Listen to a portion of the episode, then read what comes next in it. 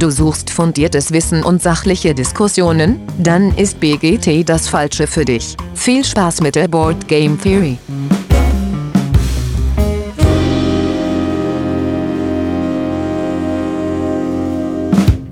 Ja, hallo liebe Hörerinnen da draußen an den Endgeräten. Schön, dass ihr wieder eingeschaltet habt zur Board Game Theory. Heute haben wir endlich mal wieder äh, jemanden zu Besuch ähm, ähm, und deswegen mache ich das auch wieder immer nicht alleine heute. Und äh, der Dennis unterstützt mich heute. Hallo Dennis. Servus. Aber im Rampenlicht wird heute die Maren von Würmgold stehen. Hallo Maren. Hallo, danke, dass ich da sein darf. ja, danke, dass du die Einladung angenommen hast. Ähm, ja, bevor wir äh, zu dir kommen, einmal, äh, ja, Feedback gibt es keins, deswegen kommen wir auch direkt zu dir. Da muss ich mal gerade gerade anprangern. Nee, ich muss anprangern. Schickt uns mehr Feedback, Leute. Wir müssen noch wissen, ob das hier gut ist oder nicht. Bitte mehr Feedback. Ja, vielleicht war alles super und dann gibt es auch kein Feedback. Ne? Äh, passt dann ja. Positives Feedback ist auch Feedback. Gut, und für alle, die, äh, die so ein Interviewformat hier bei uns schon mal gehört haben, am Anfang gibt es immer so äh, eine kleine Auswahl äh, äh, lustiger Fragen äh, für unseren Gast. Äh, und wir beginnen damit, äh, warum überhaupt Brettspiele machen? Ja, Brettspiele ist, ist eine gute Frage. Ähm, ich bin ja eher so reingeschlittert einfach, äh, unverhofft sozusagen. Äh, ich habe nämlich eigentlich Game Design studiert, für Computerspiele vor allem. Ähm, aber es ist ein recht breites Feld, was wir da abgedeckt haben, ähm, wo die Leute dann Programmierung oder ähm, eben in Richtung Kunst gegangen sind. Genau, und dann habe ich angefangen bei Digidice zu arbeiten und die haben ja, äh, Digidice ist ja relativ bekannt, die setzen ja äh, Brettspiele in digitale Versionen um. Und äh, ja, da habe ich dann äh, an ein paar Titeln gearbeitet, wie zum Beispiel Indian Summer von Uwe Rosenberg habe ich bei denen gemacht. Und an ähm, Bogen von Burgundi habe ich, oder Burgund, wir haben es immer Burgundi genannt, ähm, habe ich auch mitgearbeitet ein bisschen. Äh, genau, und ähm, ja, dann ähm, hat äh, einer meiner Chefs dort quasi äh, sich gesagt, okay, jetzt gründen wir, äh, gründen wir mal einen Verlag und hat mich gefragt, ob ich da vielleicht illustrieren möchte. Für richtige Brettspiele, die nicht okay. nur digital sind. genau, und ähm, ja, ich fand das irgendwie total spannend. Ich habe mir auch viele Gedanken gemacht, aber ich fand, äh, ich finde generell die Illustrationen zu Brettspielen total interessant, ähm, weil es so ein anderer Ansatz ist und äh, auch so ein wichtiger Part ist für, für die Brettspiele. Und mhm. äh, ja, seitdem, seit 2019, bin ich jetzt dabei. Ja, interessant. Das heißt, du hattest vorher gar nicht so viel Kontakt äh, mit dem Hobby, ja? Äh, tatsächlich jetzt nicht so, nicht so in dem Maße. Also es ist ja ein richtiges Universum, in das man hineinschreitet. Ich fand das echt äh, Wahnsinn. Das war schon bei Digidice so, so diese Spiele, ähm, äh, so viele Spiele, wie es da geht, so vielfältig. Äh, und ich kannte halt nur so diese alten äh, Marotten, diese, diese halt, ja, weiß ich nicht, Monopoly und sowas. Und mhm. ich war mir gar mir war das gar nicht so bewusst, dass Brettspiele so ein großes Ding ist. Und deswegen finde ich das immer wieder spannend, was da alles zu finden ist. Ich kenne mich jetzt nicht so hundertprozentig toll mit dem, mit dem Ganzen unbedingt aus. Also ich ähm, habe immer noch hier und da Probleme. ähm, manche Persönlichkeiten zum Beispiel direkt, äh, das, das sagt mir dann nicht immer unbedingt was, ähm, wenn ich einen Namen höre oder so. Aber ich gebe mir Mühe, da aufzuholen. ja gut, nach, äh, nach drei Jahren ist das auch äh, glaube ich, sehr verständlich. Durch die Vielzahl allein, wie du sagst, an, äh, an Menschen, die in diesem, diesem Bereich tätig sind und irgendwie auch äh, ja, irgendwie ihren, ihren Stempel aufdrücken, ähm, ja, kann man sich da irgendwie nicht alle, alle merken.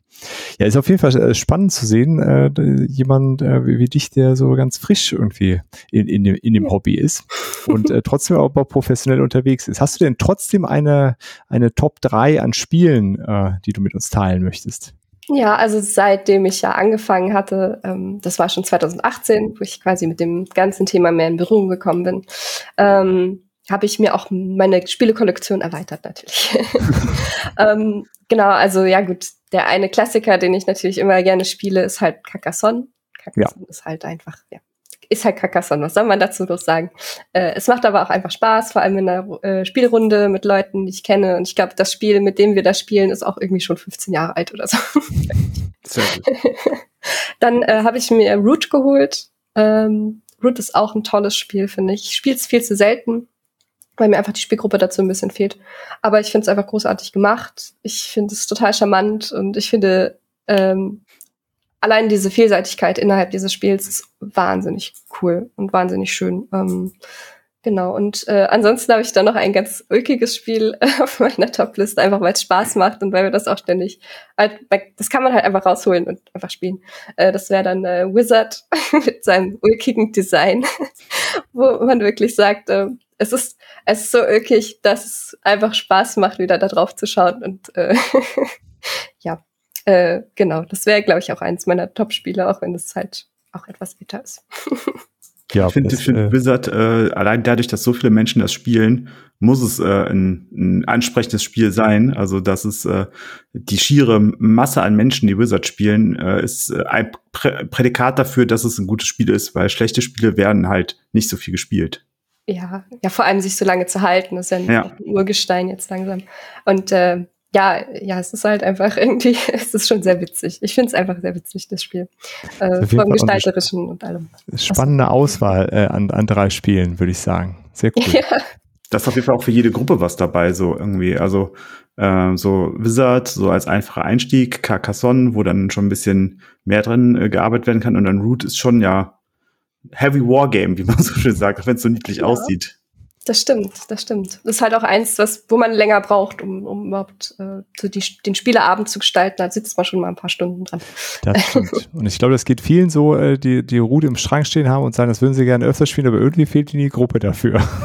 Ja, irgendwie ist ja auch so viel, was man wissen muss. Dann äh, ja, mal stimmt. eben was rausholen, dann ja. äh, ist halt manchmal schwierig, aber es macht trotzdem Spaß. Das, äh, das auf jeden Fall. Äh, und äh, wenn du eine Spielerfarbe dir aussuchen darfst in dem Spiel, was äh, wäre das? Ich nehme meistens Rot. Äh, ist auch meine Lieblingsfarbe. Ja, Weinrot, wenn es geht. Okay. das ist schon sehr speziell, oder? Weinrot gibt es nicht so oft. Das ja, so ein, das stimmt. So ein Standardrot. Ne? Mehr Weinrot in den Spielen. Ja. Ja, mehr ausgefallene Farben bin ich dafür. Hauptsache, sie lassen sich hinreichend gut unterscheiden. Das ist äh, das einzige mhm. Kriterium, was ich eigentlich habe. Mhm. Weil sonst erkenne ich die nämlich nicht. Ja, ähm, wir achten ja auch bei Würmgold immer drauf, dass man zum Beispiel äh, Farbenblindheit in, in, der Form auch berücksichtigt und äh, dass man dann zum Beispiel mit Symbolen was unterstützen kann, mhm. wenn man kann, ähm, dass man da so eine Zugänglichkeit noch schafft. Man kann auch mit Grauwerten viel machen, hier und da. Ähm, ist aber nicht immer so einfach, das so stringent durchzusetzen im Grunde. Aber wir versuchen auf jeden Fall immer daran auch zu denken. Das ist gut. Vielleicht kommen wir da gleich nochmal zu. Das gibt es nämlich, glaube ich, äh, zu wenig wird daran gemacht. Na gut, nachdem wir äh, so die Vorstellung jetzt geschafft haben, ähm, ja, du hattest ja gerade schon äh, Würmgold äh, erwähnt, dass du da, dass du da gelandet bist. Magst du das nochmal so ein bisschen äh, aus, ähm, ausführen, wie du da, also was, was dich dann auch gereizt hat, das zu machen? Weil wenn du sagst, Game Design hast du studiert und da war der Fokus wahrscheinlich ja auf Videospieldesign, nehme ich an. Genau, ja. Wo mhm, hast ja. du das studiert? Äh? Äh, Game Design habe ich an der HTW hier in Berlin studiert. Ich wohne auch noch in Berlin. Ähm, Genau, das ist äh, quasi ein total, es ist ein total toller Studiengang, ähm, der äh, einfach so grundlegend über das Design von Spielen sich, also sich damit beschäftigt. Natürlich eher im äh, Computerspielbereich, aber ich bin der Meinung, dass wenn man dort lernt, dass man dann auch in viele andere Bereiche rein reinschnuppern kann. Also ich habe zum Beispiel mein Praktikum, was ich da auch von der Uni aus machen sollte, habe ich zum Beispiel ähm, bei einer äh, kleinen äh, Film, äh, ja, kleinen Filmstudio gemacht. Die haben auch Animationsfilme gemacht vor allem und da habe ich dann Concept Art mehr gelernt zum Beispiel äh, und das ging ganz easy eigentlich, also dieser Übergang, äh, so ein paar Programme musste ich lernen, aber das war eh immer, uns wurde beigebracht, dass die Programme, die wir lernen, im Prinzip ja auch eben auch einfach nur unsere, so, so die Tools sind und dass wir uns flexibel wie möglich aufstellen sollten und immer offen sein sollten, um was Neues zu lernen, auch ähm, ja, uns da was breiter aufzustellen. Deswegen habe ich einige Programme auf jeden Fall schon mal ausprobiert. Genau. Und äh, ja, Brettspiele, ich finde, ja, Brettspiele ähm, sind den Computerspielen eigentlich ähnlicher, als man meinen sollte. Also äh, viele Sachen, diese Ökonomie und ähm, manche, manche ähm, Mechanismen, die dann da greifen, die sind sich wahnsinnig ähnlich, wenn man drüber nachdenkt. Wir haben auch zum Beispiel ähm, Spiele analysiert. Mini-Metro kommt da in, in mein Gedächtnis. Ähm, was prinzipiell glaube ich, dass man Mini-Metro auch als Brettspiel machen kann, wenn man möchte. Also wo man einfach so ein bisschen, ein bisschen diesen Gameflow, den Gameplay-Loop im Grunde analysiert. Und ich denke, da sind die sehr nah beieinander auf jeden Fall. Ja, das gibt's äh, quasi schon als, als äh, Brettspiel, also zumindest ansatzweise Echt? mit Maglev Metro von Bezier Games. Das ah, ist sehr ähnlich wie, wie Mini Metro. Äh, ja. Und äh, Dorfromantik ist ja jetzt quasi das aktuellste Beispiel. Ja. Und äh, ist natürlich auch, auch sehr spannend äh, aus der Historie raus, weil die ersten Computerspieler natürlich vorher Brettspieler auch waren und dann viele Sachen übernommen haben aus ihrem, mhm. aus ihrem Hobby, aus ihrem alten Hobby in das neue Hobby mit rein. Und jetzt äh, lustig zu sehen, dass aus Computerspielen Sachen wieder ins Brettspiel zurückschwappen. Also dass das ja. ein Zirkelschluss ist. Das stimmt, das stimmt. Äh, witzigerweise kenne ich die Leute von Dorfromantik, die haben mit mir studiert. Die waren in meinem. Semester. ja. Sehr erfolgreicher Studiengang. Ja, äh, super. Also die haben auch ganz viele Preise abgeräumt und ähm, da gibt's einige Leute, die haben total äh, Islanders zum Beispiel ist auch einer von unserer Uni, der das gemacht hat. Ähm, okay, oder äh, äh, Swift heißt es, glaube ich. Weiß ich nicht mehr genau. naja, ist auch nicht so wichtig. Aber äh, ja, es ist ein toller Studiengang, kann ich nur empfehlen. Äh, man lernt da viel. Ja, scheint so. Äh, ja, vor allen Dingen, also da, ich habe ja immer das Gefühl, dass äh, so äh, gerade so im Videospielbereich ist es echt schwierig, so als kleine äh, kleine Truppe an, an Menschen noch einen großen Hit zu landen. Ähm, aber das ist da ja anscheinend gelungen. Äh, so, okay, und dann, äh, dann hast du ja äh, bei äh, Digidice angeheuert äh, und bist dann da auf einmal dann doch mit digitalen Brettspielumsetzungen erstmal konfrontiert worden. Was ähm, ja an sich irgendwie so lustig ist, weil Brettspiele ja. und Computerspiele sind ja schon so ähnlich. Und dann hat man ein Brettspiel, Computerspiel. es ist irgendwie eine, eigentlich ein lustiges Prinzip, wenn man drüber nachdenkt. Ja. Ähm, wie, wie, war das dann so für, für dich da zu sagen, okay, ähm, weil ähm, wie, oder äh, aus, weil du hast dich ja äh, spezialisiert im Grunde für Grafik und Design, Illustration, so das ist ja dann dein Fokus gewesen scheinbar. Ähm, wie war das so mit dann im Grunde Material zu arbeiten, was du so übernehmen musst? Weil, oder wie, wie viel Gestaltungsfreiraum hattest du dann bei sowas noch?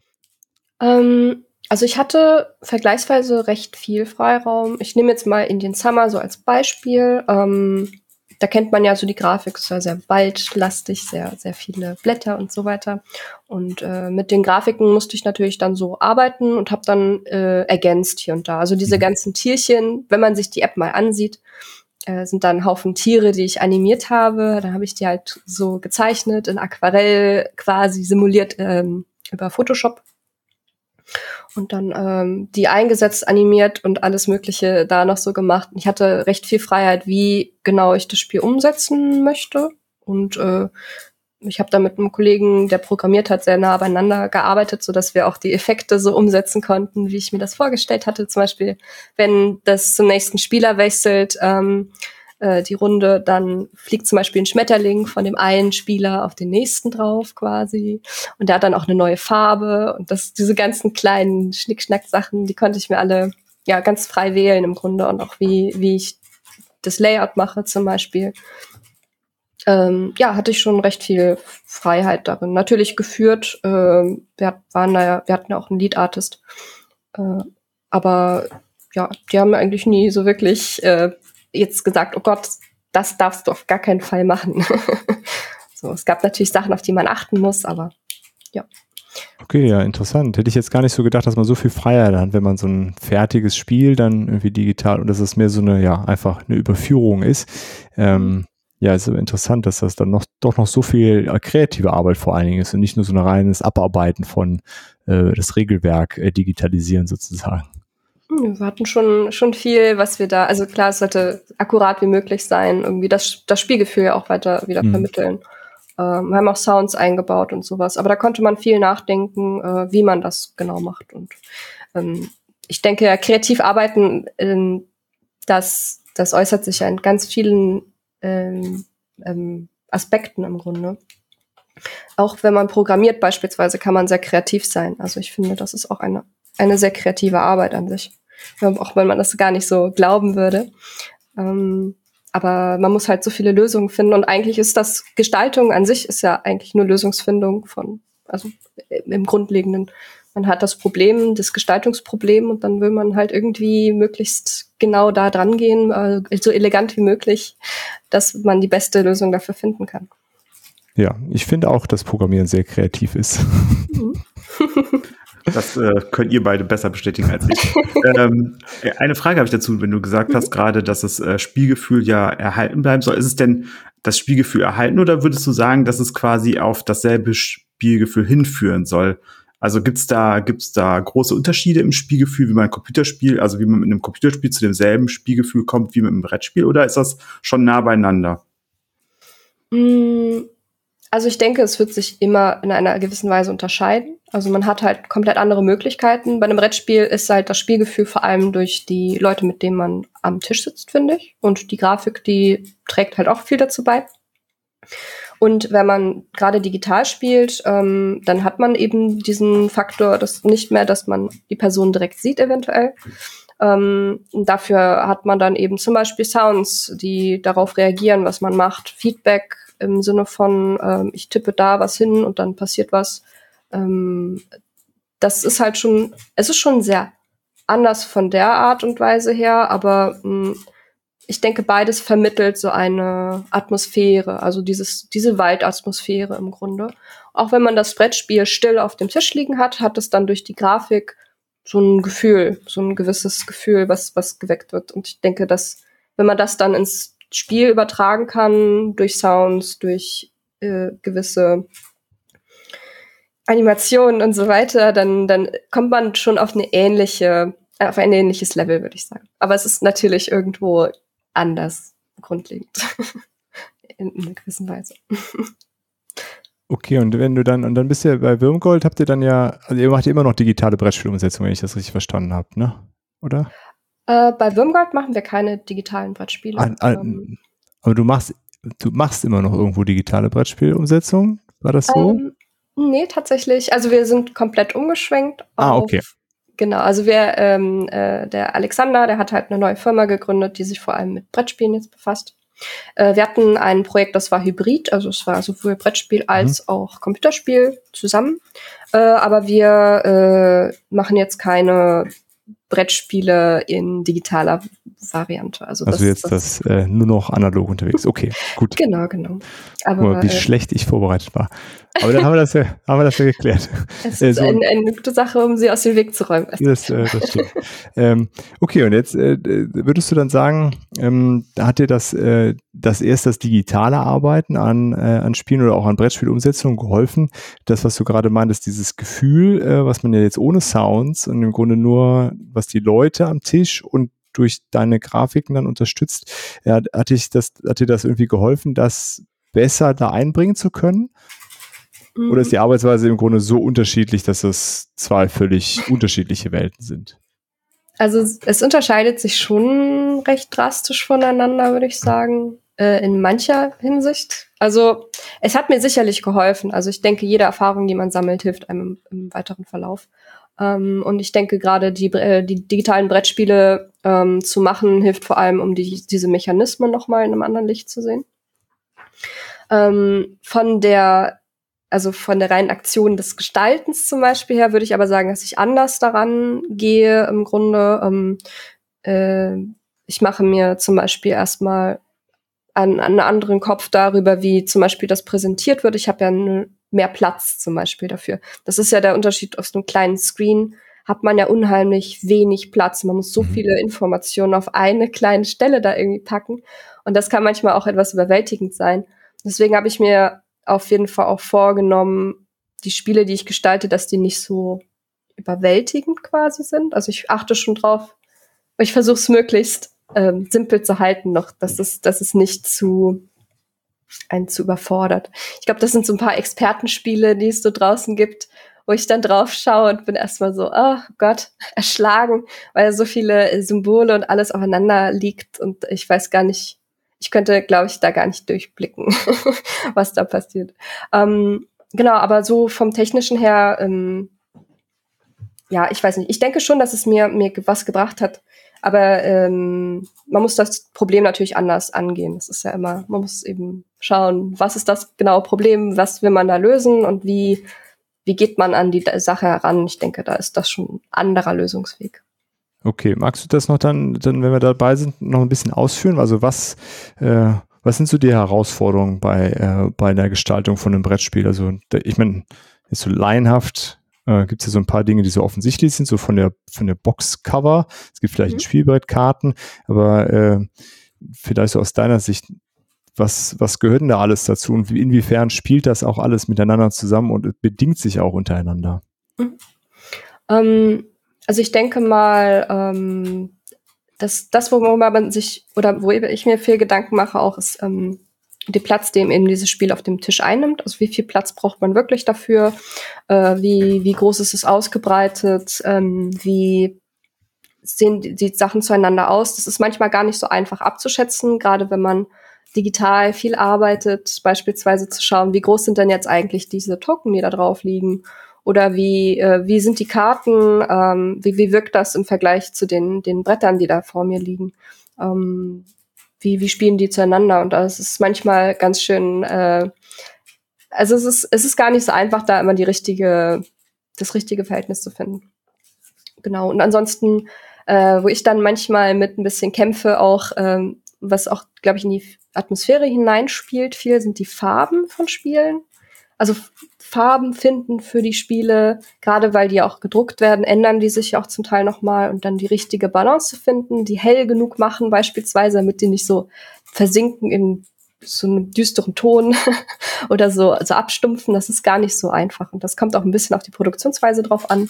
Also das ist so ein bisschen tricky äh, hier und da. Genau. Ja, und äh, ja, ja, äh, ist so etwas, worüber man so, glaube ich, wenn man ein Spiel sieht, einfach nicht, nicht direkt nachdenkt. Nee, denkt. überhaupt nicht. Nee. Ich wollte gerade sagen, also die Größe der Tokens äh, habe ich mir noch nie Gedanken darüber gemacht. Und das ist ja aber sowas, was, ähm, was ja immer nur dann negativ auffällt, wenn sie nicht passend sind. Also wenn sie mhm. entweder viel zu klein oder viel zu groß sind, dann, dann ärgert man sich darüber. Aber ähm, ich, ich habe jetzt gerade auch überlegt, gibt es Spiele, wo die Token genau richtig sind und dann äh, fallen mir ein paar Spiele ein, wo ich mir denke so, die, wenn ich drüber nachdenke, äh, total sinnvoll, dass sie diese Größe haben, aber vorher nie Gedanken drüber gemacht.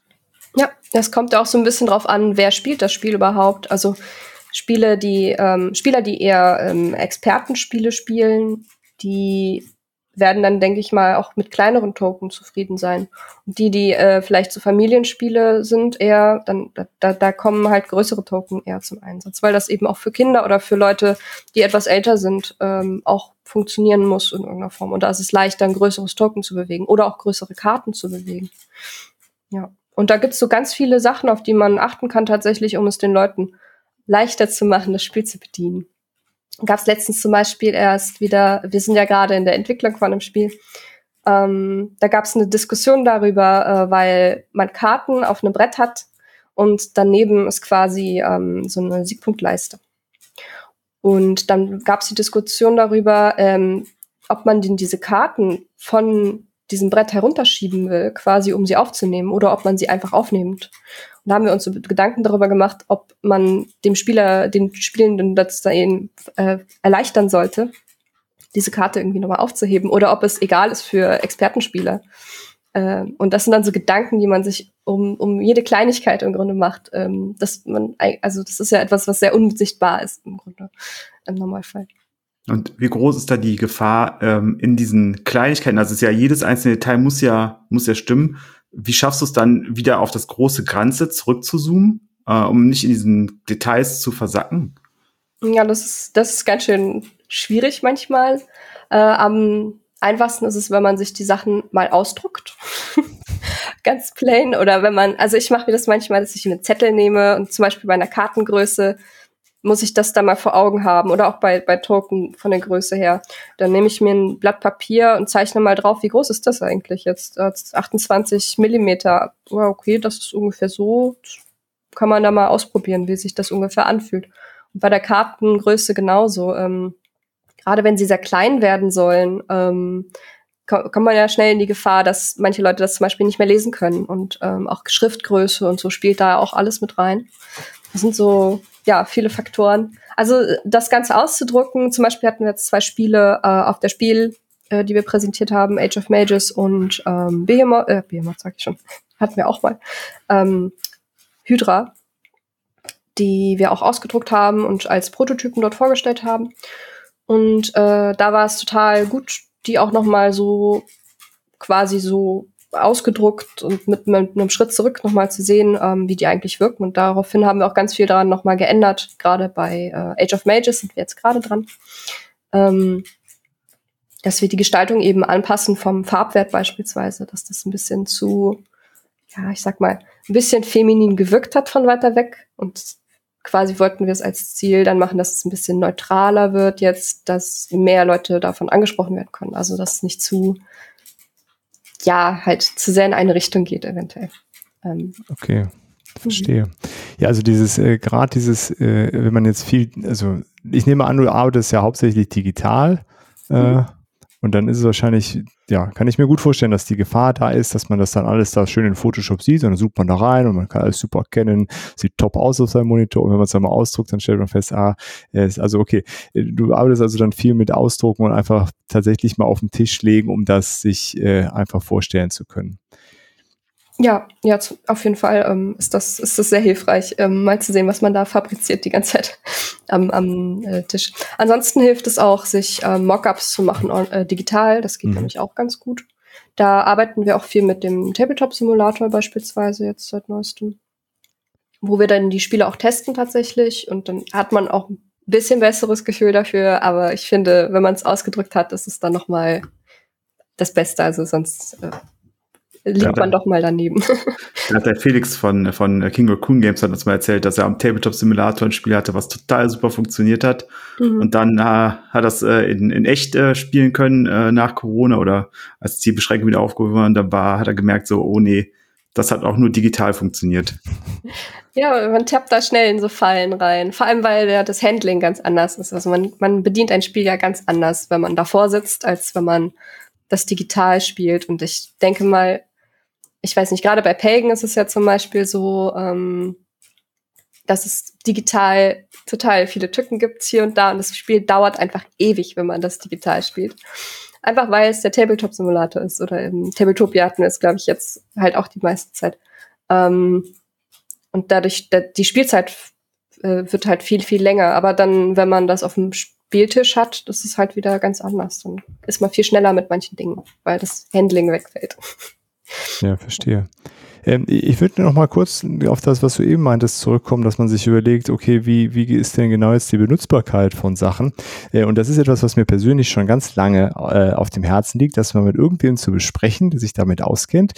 Ähm, äh, also ich habe äh, selbst Medieninformatik irgendwann mal studiert und da ist auch ein wichtiger Aspekt irgendwie Usability und Mensch-Computer-Interaktion heißt es dann da.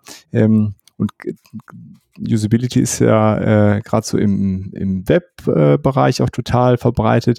Wie wichtig ist also das auch wirklich so zu benennen? Das klang ja jetzt schon so ein bisschen so und diese Gedanken, die ich von da kenne, scheint ihr euch da ja auch zu machen. Also wie, wie was für einen Stellenwert nimmt das auch so für dich persönlich ein, äh, sowas mhm. zu betrachten?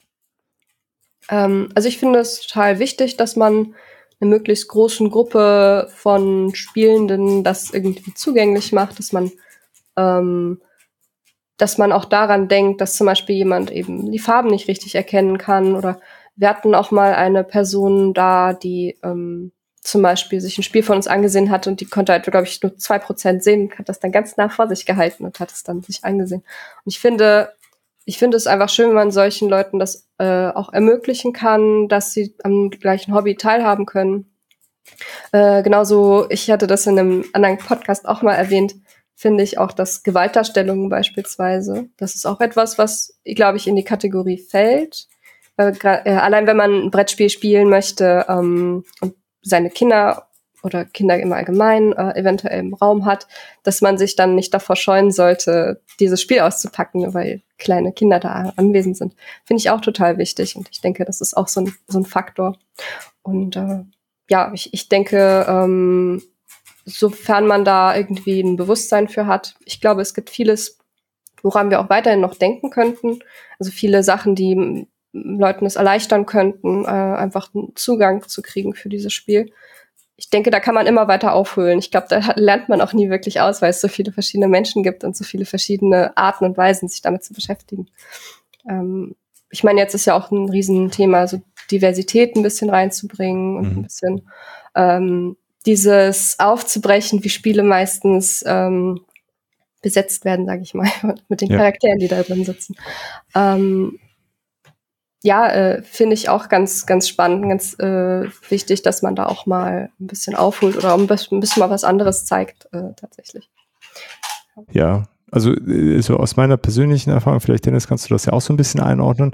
Äh, also ich habe schon viele äh, Interviews gehört, gelesen, geschaut mit Leuten so aus der aus der Branche und dann wird über Playtesting geredet und im Grunde höre ich immer nur so, ja, hat das, man sammelt so, hat das Spiel mechanisch funktioniert und dann wird dann irgendwann wird dann noch bunt angemalt. Ähm, das also deswegen freue ich mich persönlich auch besonders, dass wir heute mit dir reden, aus mit einer Illustratorin und die das so diesen grafischen Teil mal wirklich beleuchtet. Aber genau diese äh, Sachen und äh, Diversität ist sicherlich was, was in letzter Zeit öfter genannt wird, aber all die anderen Dinge, die du genannt hast, so Zugänglichkeit, ähm, möglichst viele Leute auch äh, äh inkludieren, die ähm, die das Spiel spielen sollen.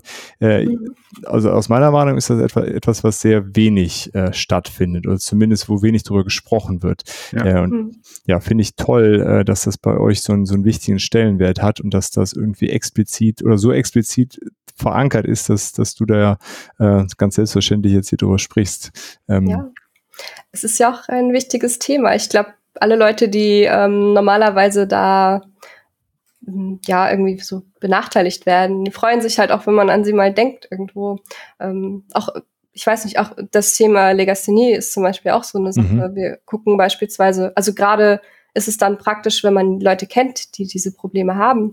Äh, ich kenne jemanden, der äh, hat so eine leichte äh, äh Farbenblindheit, nennt man es, glaube ich, ja nicht mehr, so eine, also Farbeinschränkung dann äh, ein Legastheniker, der dann halt auch mal schaut, ah, diese Schrift, kann man die überhaupt gut lesen? Ist das überhaupt von weiter weg gut erkennbar oder so?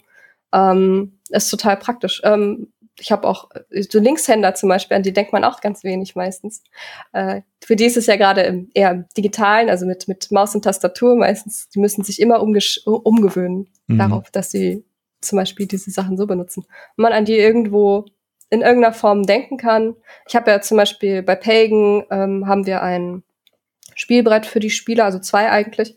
Äh, und da hatte ich mir auch gedacht, wenn die Leute wollen, können sie sich zum Beispiel diese Aufgaben, die äh, oder diese diese ähm, äh, Sachen, die sie abarbeiten können vom Taskboard quasi, die können sich das links oder rechts hinlegen, je nachdem, wie sie das wollen, damit man auch an der Stelle auch an Linkshänder quasi denken kann, weil ich weiß, dass was sonst total nervig sein kann.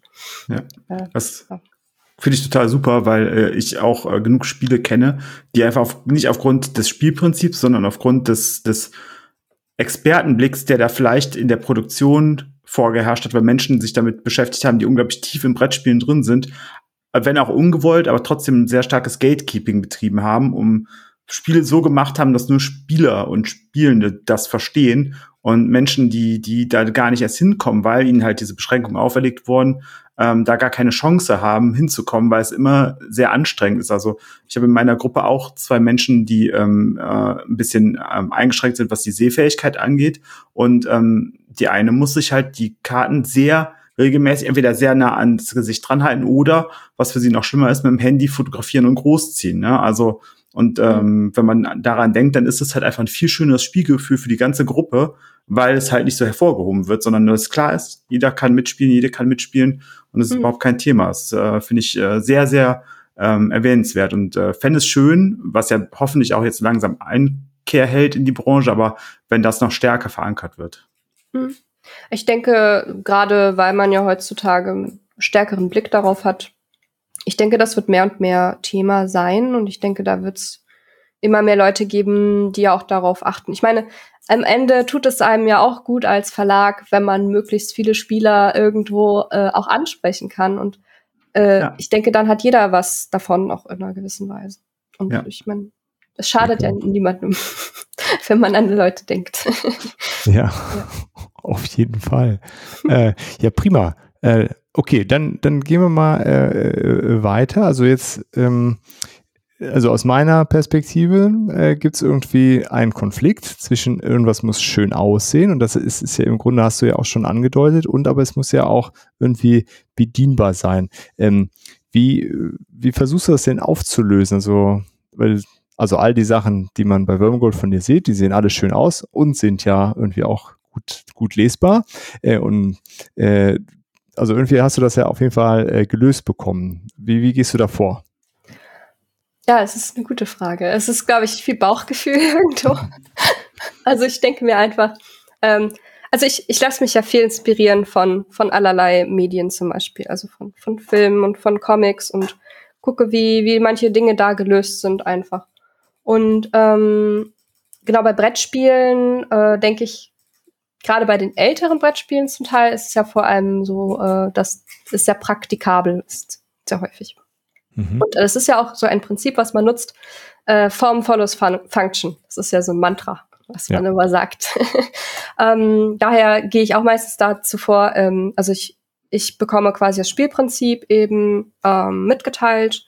Wir gehen das mal durch. Ich spiele es auch mal, äh, dass ich da weiß, worum es überhaupt geht.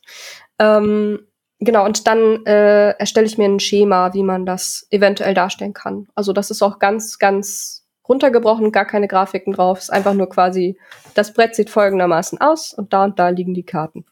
Und äh, wenn ich dieses Schema fertig habe, wenn ich weiß, was ich da machen muss für, äh, dann gucke ich äh, gucke ich mir an, wie man dieses Schema quasi ein bisschen visuell aufbrechen kann, damit es nicht mehr so tabellarisch wirkt oder nicht mehr so äh, ja so so steif steif ist. Ähm, mhm. Und da gibt es ja viele Möglichkeiten, wenn man zum Beispiel, weiß ich nicht, äh, ich, ich äh, erstelle dann Szenerien, die im Hintergrund wirken können, ohne dass ähm, sie von den Karten eventuell ablenken. Beispielsweise habe ich, das war, das war schwierig bei, bei Pagan beispielsweise, ähm, zu schauen, dass man irgendwie eine tolle Stimmung vermittelt, was ja durch die Karten recht gut machbar war, weil die ja äh, auch, auch Bilder drin hatten. Äh, aber diese Bretter, die wir da auch in, beinhaltet haben, so zu gestalten, dass sie nicht ablenken von, von dem Geschehen, was, was eigentlich da ist. Also das soll ja, soll ja im Prinzip nur ein bisschen äh, helfen dem Spieler und, und sonst nichts. Ähm, und das war auch bei der Spielmatte zum Beispiel, die wir für das Spiel gestaltet haben, genauso. Die war ja auch, die war ja auch riesengroß und da war es auch die, die Herausforderung, wie gestalte ich die, ohne dass sie die Spieler irgendwann nervt.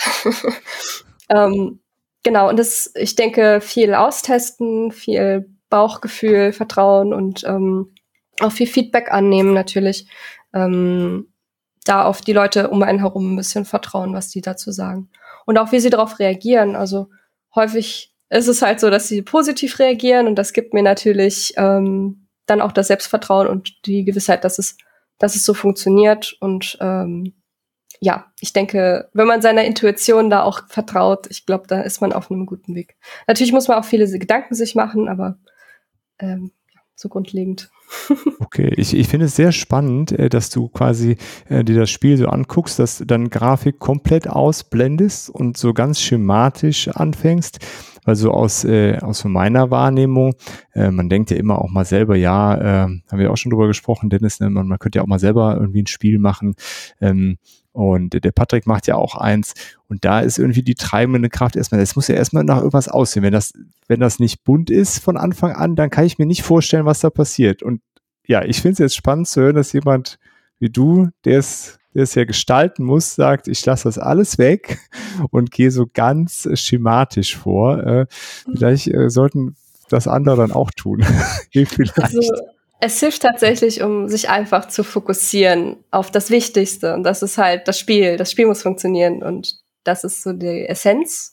Und meine Grafik soll es ja nur ein bisschen aufbrechen, ein bisschen, ein bisschen äh, zugänglicher machen und die Atmosphäre bilden. Und ähm, deswegen gestalte ich ja die Grafik eher so um diese ganzen Elemente herum und gucke, dass das dann irgendwie äh, ein Bild ergibt im Grunde. Also es ist ein bisschen vom, vom Groben ins ähm, Detailreiche gehen.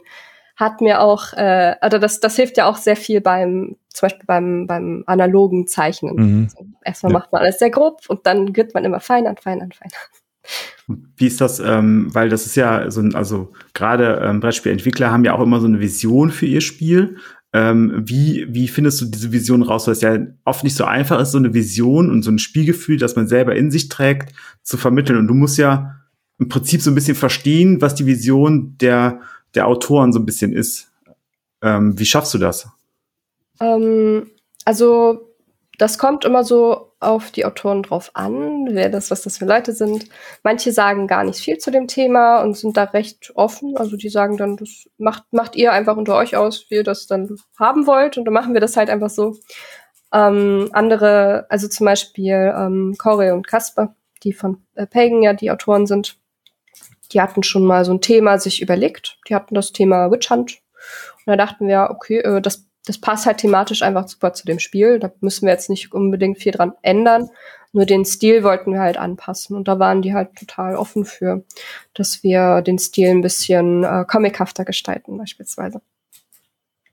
Und ähm, ja, jetzt haben wir zum Beispiel auch äh, Autoren, wo wir sagen, das Thema, hm, das passt jetzt nicht so hundertprozentig, ähm, wie wenn das zum Beispiel sehr trocken ist, wie äh, Leiter oder Elektrotechnik, ist das halt so. ja, okay, es ist nicht so zugänglich für alle Leute. Ich glaube, ähm, dann haben wir halt eher so ein Fantasy-Thema draus gemacht. Ähm, und da sind die meisten Autoren noch echt offen für Änderungen, offen dafür, dass sie uns Gestaltungsfreiraum noch lassen.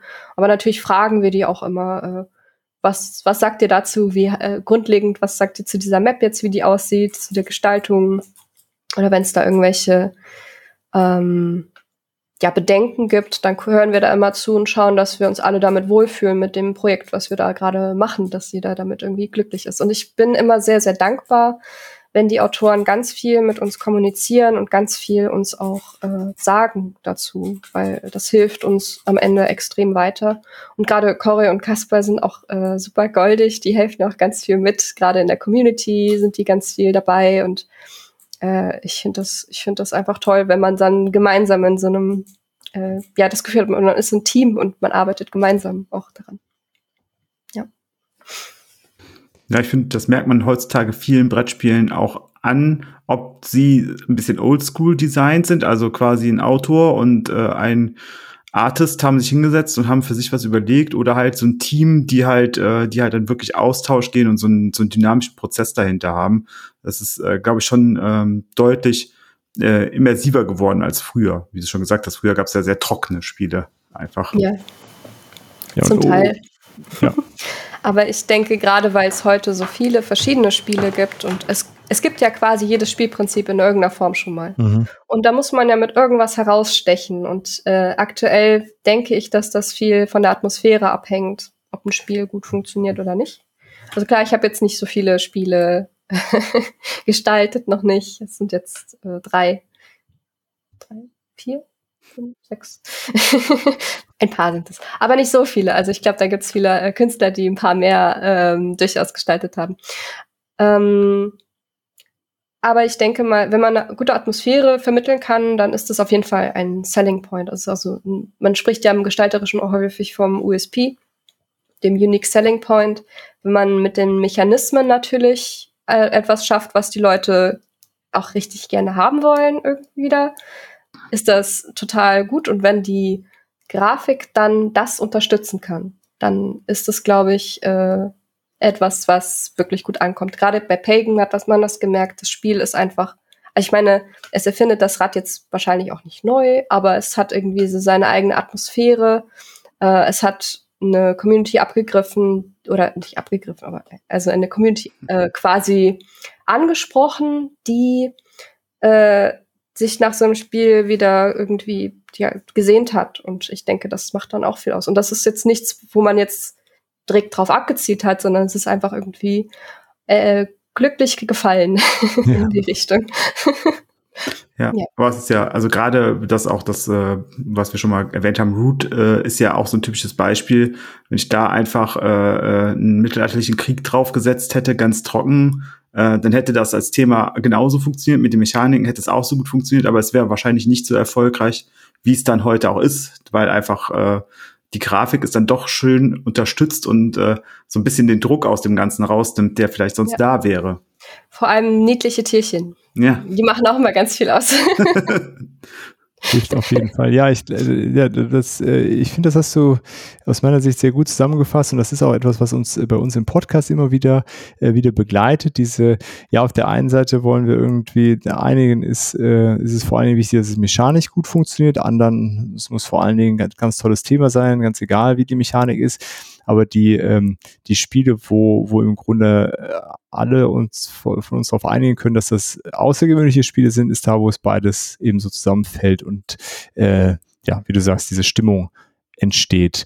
Und die entsteht eben, ja, wird mitgetragen von, von der Gestaltung und auch von der Gestaltung, die man vielleicht gar nicht so bewusst wahrnimmt. Also diese Dinge, die du jetzt so die Struktur da aufbaust. Und ja, das, das nimmt man halt nicht bewusst wahr. Ne? Da könnte ich auch nicht benennen, wo das jetzt besonders ist, aber man, man fühlt das halt, dass das jetzt so ist. Ne? Also äh, ja, es ist, äh, ich finde es super spannend zu sehen, wo das dann auch herkommt und dass da tatsächlich Leute sich Gedanken gemacht haben und dass das nicht aus Versehen äh, so passiert ist. Äh. Es ist wirklich viel, was, was eigentlich nicht gesehen wird, was auch unmöglich ist, was man nachvollziehen könnte, wenn man es nicht mal äh, erlebt hat quasi, was da alles an Gedanken reinfließen, diese vielen kleinen Dinge, über die man da nochmal diskutiert und richtig auch mal sich ein bisschen ärgert, wenn mal was irgendwie anders entschieden wird oder gerade als Grafikerin bin ich ja darin, ähm, weiß nicht, dann wird halt irgendwas umdiskutiert und dann, dann muss ich was umgestalten und ich mochte eigentlich die vorige Version sehr gerne und dann wird es doch nochmal umgeschmissen, weil es halt nicht dienlich ist dem Spiel gegenüber.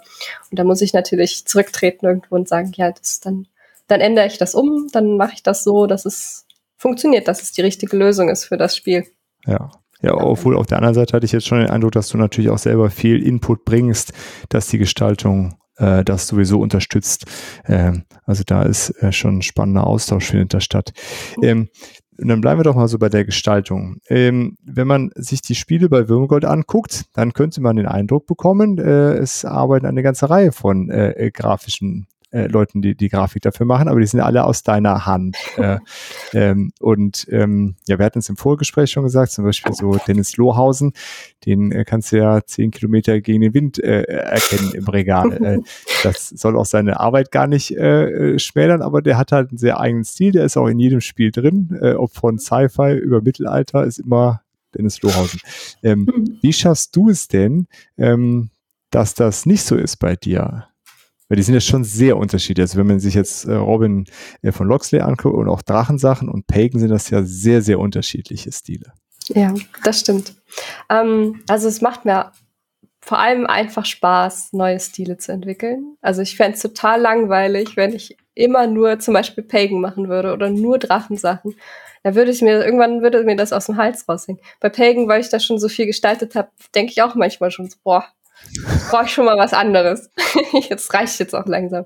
Ähm, aber äh, genau, ja, ich, ich denke mal, ich, ich hole mir ja ganz viel Inspiration. Ich arbeite ganz viel mit, mit Pinterest zum Beispiel, wo einfach total viel Kunst geteilt wird. Ähm, wo, wo man viel entdecken kann vor allem und wo ich ganz viele Techniken und Ideen, also in der Art und Weise suche ich mir da immer so Aspekte von ganz vielen, ganz, ganz vielen Sachen zusammen und denke mir so, oh, wenn man das jetzt irgendwie so da rein und da so das zusammen kombiniert und dann noch ein tolles Farbschema und hier ein bisschen Textur. Äh, und das alles in dem Zusammenhang, dass das natürlich fürs Spiel am besten funktionieren sollte, dass man irgendwie das, das Ziel hat, dass das mit dem Thema des Spiels und mit der Atmosphäre des Spiels zusammen funktioniert das macht mir einfach viel Spaß. Also ich finde, das äh, ist immer wieder spaßig, mir dann ein Moodboard zusammenzustellen, mir dann ein paar Aspekte rauszusammeln, einen eigenen Stil dafür zu, zu zusammenzuwursteln okay. und das dann eben weiterzuführen. Dass das Spaß macht, das kann ich mir vorstellen.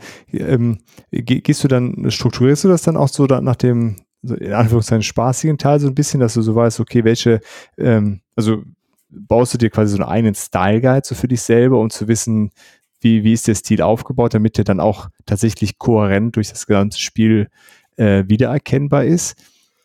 Um, ähm, also das stelle ich mir zumindest sehr schwer vor zu sagen, okay, ich habe mir jetzt hier so ein paar Aspekte raus, aber wie, wie, ja, wie gehst du dann da so, vielleicht kannst du so ein bisschen ausführen vor, dass das dann am Ende so ein rundes Gesamtwerk ergibt? Mhm. Ähm, also meistens also wie gesagt, ich, ich gucke erstmal, ich mache mir so eine Art Moodboard, ich gucke, was will ich überhaupt machen, was habe ich im Kopf, dann erstelle ich quasi eine Grafik äh, für das Spiel, die in diesem Stil dann eben, den ich mir ähm, zusammengebastelt habe, ähm, die dann darin funktionieren soll. Dann, dann gucke ich mal, ob das hinhaut und äh, natürlich kriege ich dafür dann auch Feedback und so und wir besprechen das.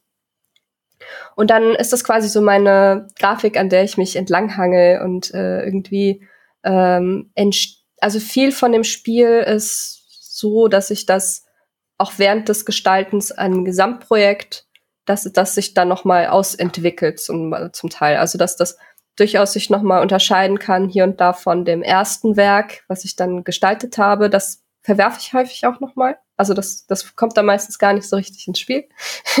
das ist im Grunde nur so eine Art, ähm, ja, wie du sagst, so ein bisschen Style Guide mäßig, dass es einfach okay. so eine, eine Idee ist im Grunde. Ja. Eigentlich ist es nur eine ausformulierte Idee. Und an der gestalte ich dann weiter und schaue, dass der Rest äh, irgendwie so in dieser Art und Weise funktioniert, aber ähm, ja, es entwickelt sich auf jeden Fall hier und da noch mal ein bisschen. Und da muss man eventuell noch mal zurückgehen und Sachen wieder anpassen, weil sich was auskristallisiert hat, was besser funktioniert beispielsweise. Ja, es ist also quasi ein ständiges Hinterfragen.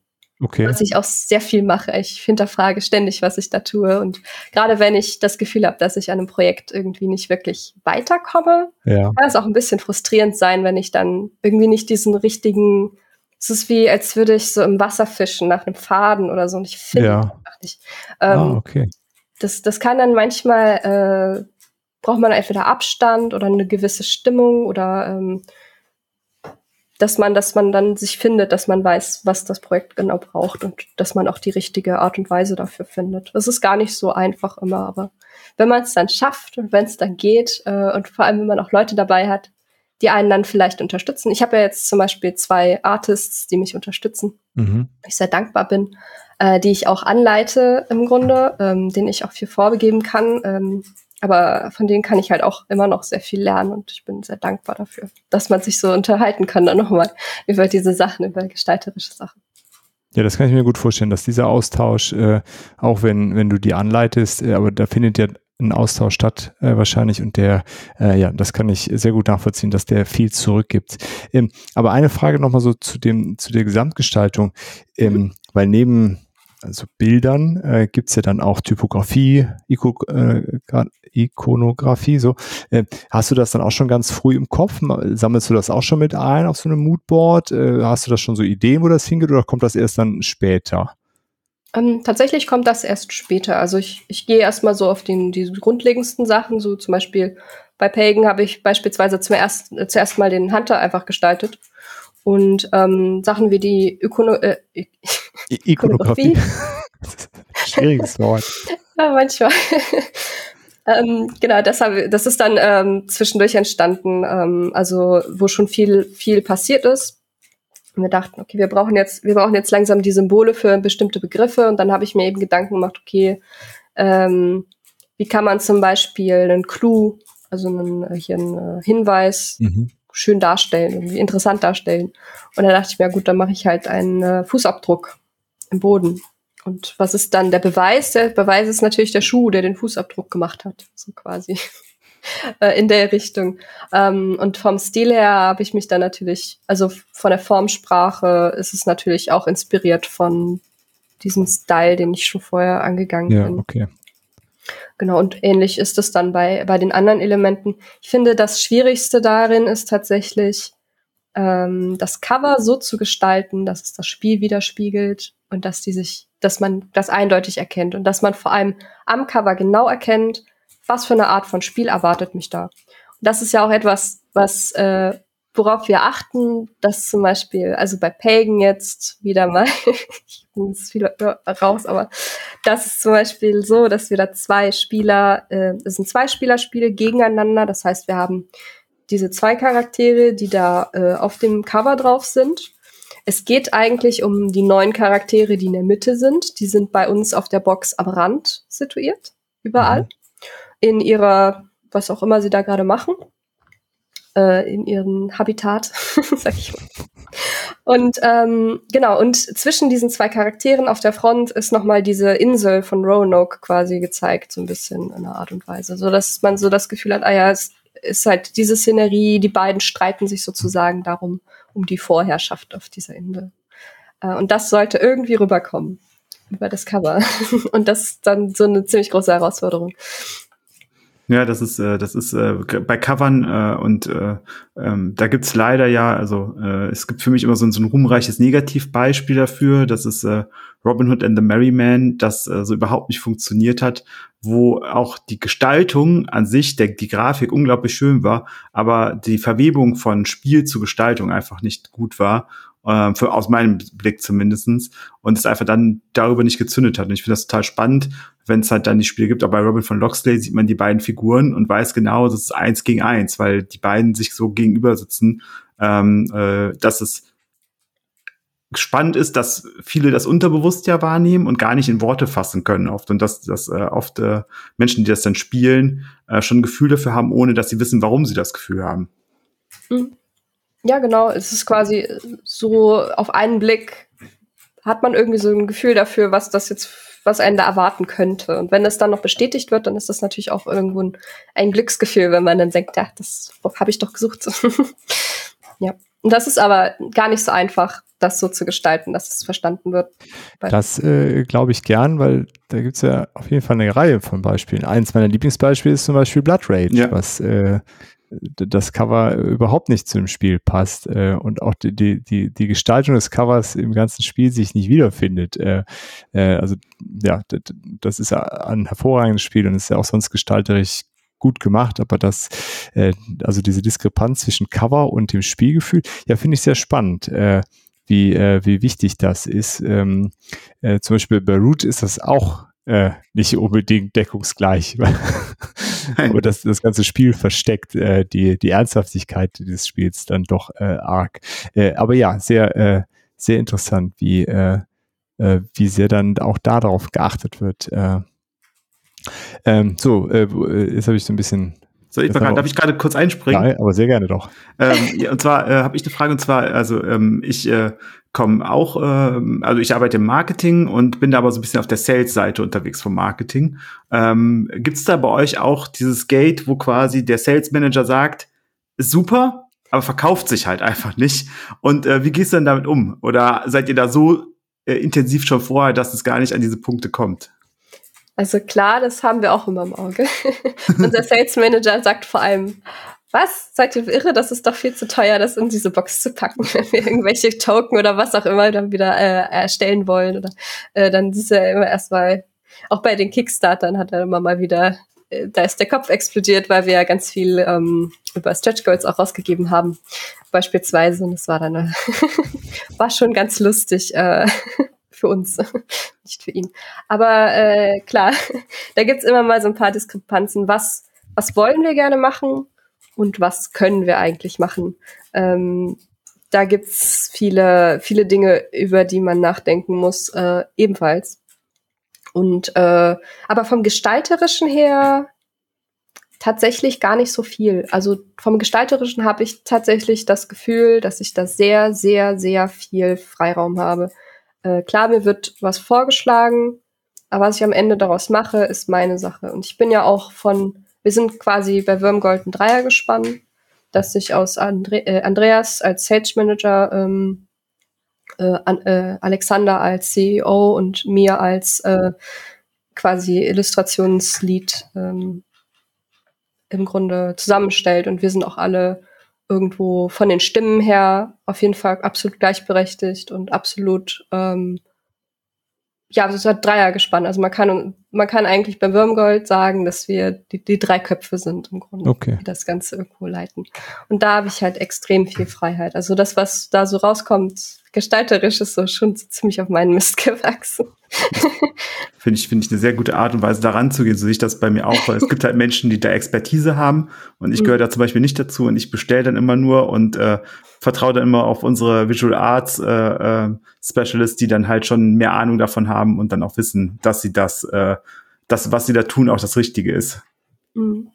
Ja, es ist, äh, es ist tatsächlich gar nicht so einfach abzuschätzen, was die Leute mögen werden. Und ich bin immer, immer wenn wir ein Projekt rausbringen, da zitter ich dann ein wenig davor. Und ich hoffe, dass es gut ankommt. Ich hoffe, dass die Leute es mögen.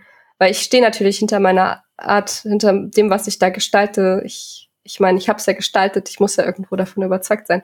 Ähm, aber das bringt mich dann auch manchmal zum Zweifeln, wenn manchmal kritische Stimmen kommen oder so. Oder das war jetzt bei Pagan zum Beispiel gar nicht der Fall. Bei vorigen Projekten hier und da ein bisschen der Fall.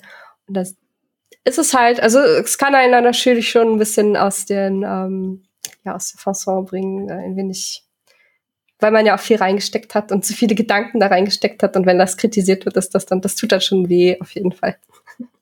Aber, ja, aber Geschmäcker sind manchmal verschieden. Das stimmt, ja. Aber es ist die Art und Weise, wie manche Leute ihre Meinung Ja, das auf jeden Fall. Das, ja. äh, besonders weh. Das, äh, das stimmt. Das ja, ist das immer sehr unschön, wenn das dann äh, auf so eine unschöne Art und Weise kommuniziert wird. Da sollten sich die Leute, manche Menschen bei Boardgame Geek auch nochmal Gedanken machen, wenn sie Spiele bewerten, äh, ob, äh, ob es da wirklich notwendig ist, so harsche Worte zu, äh, zu nehmen. Ja, es ist, äh, würde ich sagen, Eigentlich nie. Äh, nie äh, ja. nötig. Denke, generell sollte Kritik eher konstruktiv sein und nicht destruktiv, ja. denn äh, mit konstruktiver, konstruktiver Kritik kann man sich irgendwo verbessern. Also man hat dann einen, einen Anhaltspunkt, ah, okay, ich kann das machen, ich kann das ändern oder anders machen beim nächsten Projekt. Ähm, aber ich, aus diesem Grund kann ich mir so die, die Kommentare bei Boardgame Geek manchmal nicht so gut angucken, weil ich das einfach, das, das macht mich zu, äh, ja, zu emotional. Ich, ich bin da nicht so gut mit, weil das dann auch so nicht so reflektiert ist an sich. Ich glaube, da muss man auch nicht gut drin werden. Nee. Da gibt es nicht nee. umsonst einen Spruch, don't read the comments. Das ist, äh ja. ja, das ist schon, schon wichtig, glaube ich, um auch ein bisschen äh, sich zu stärken oder nicht, nicht so unterzugehen. Da habe ich eh immer mal Probleme mit, dass ich äh, mich sehr, sehr hinterfrage eben und sehr, ja, überlege, ob, ob äh, ob ich da jetzt das richtig mache oder nicht. Und ja. dann freut es mich natürlich umso mehr, wenn es bei Pagan zum Beispiel einfach fast nur tolle Kommentare gibt und Leute total dankbar sind schon fürs Spiel. Und das gibt mir ganz viel Kraft und Mut, dann auch weiterzumachen. Sehr gut.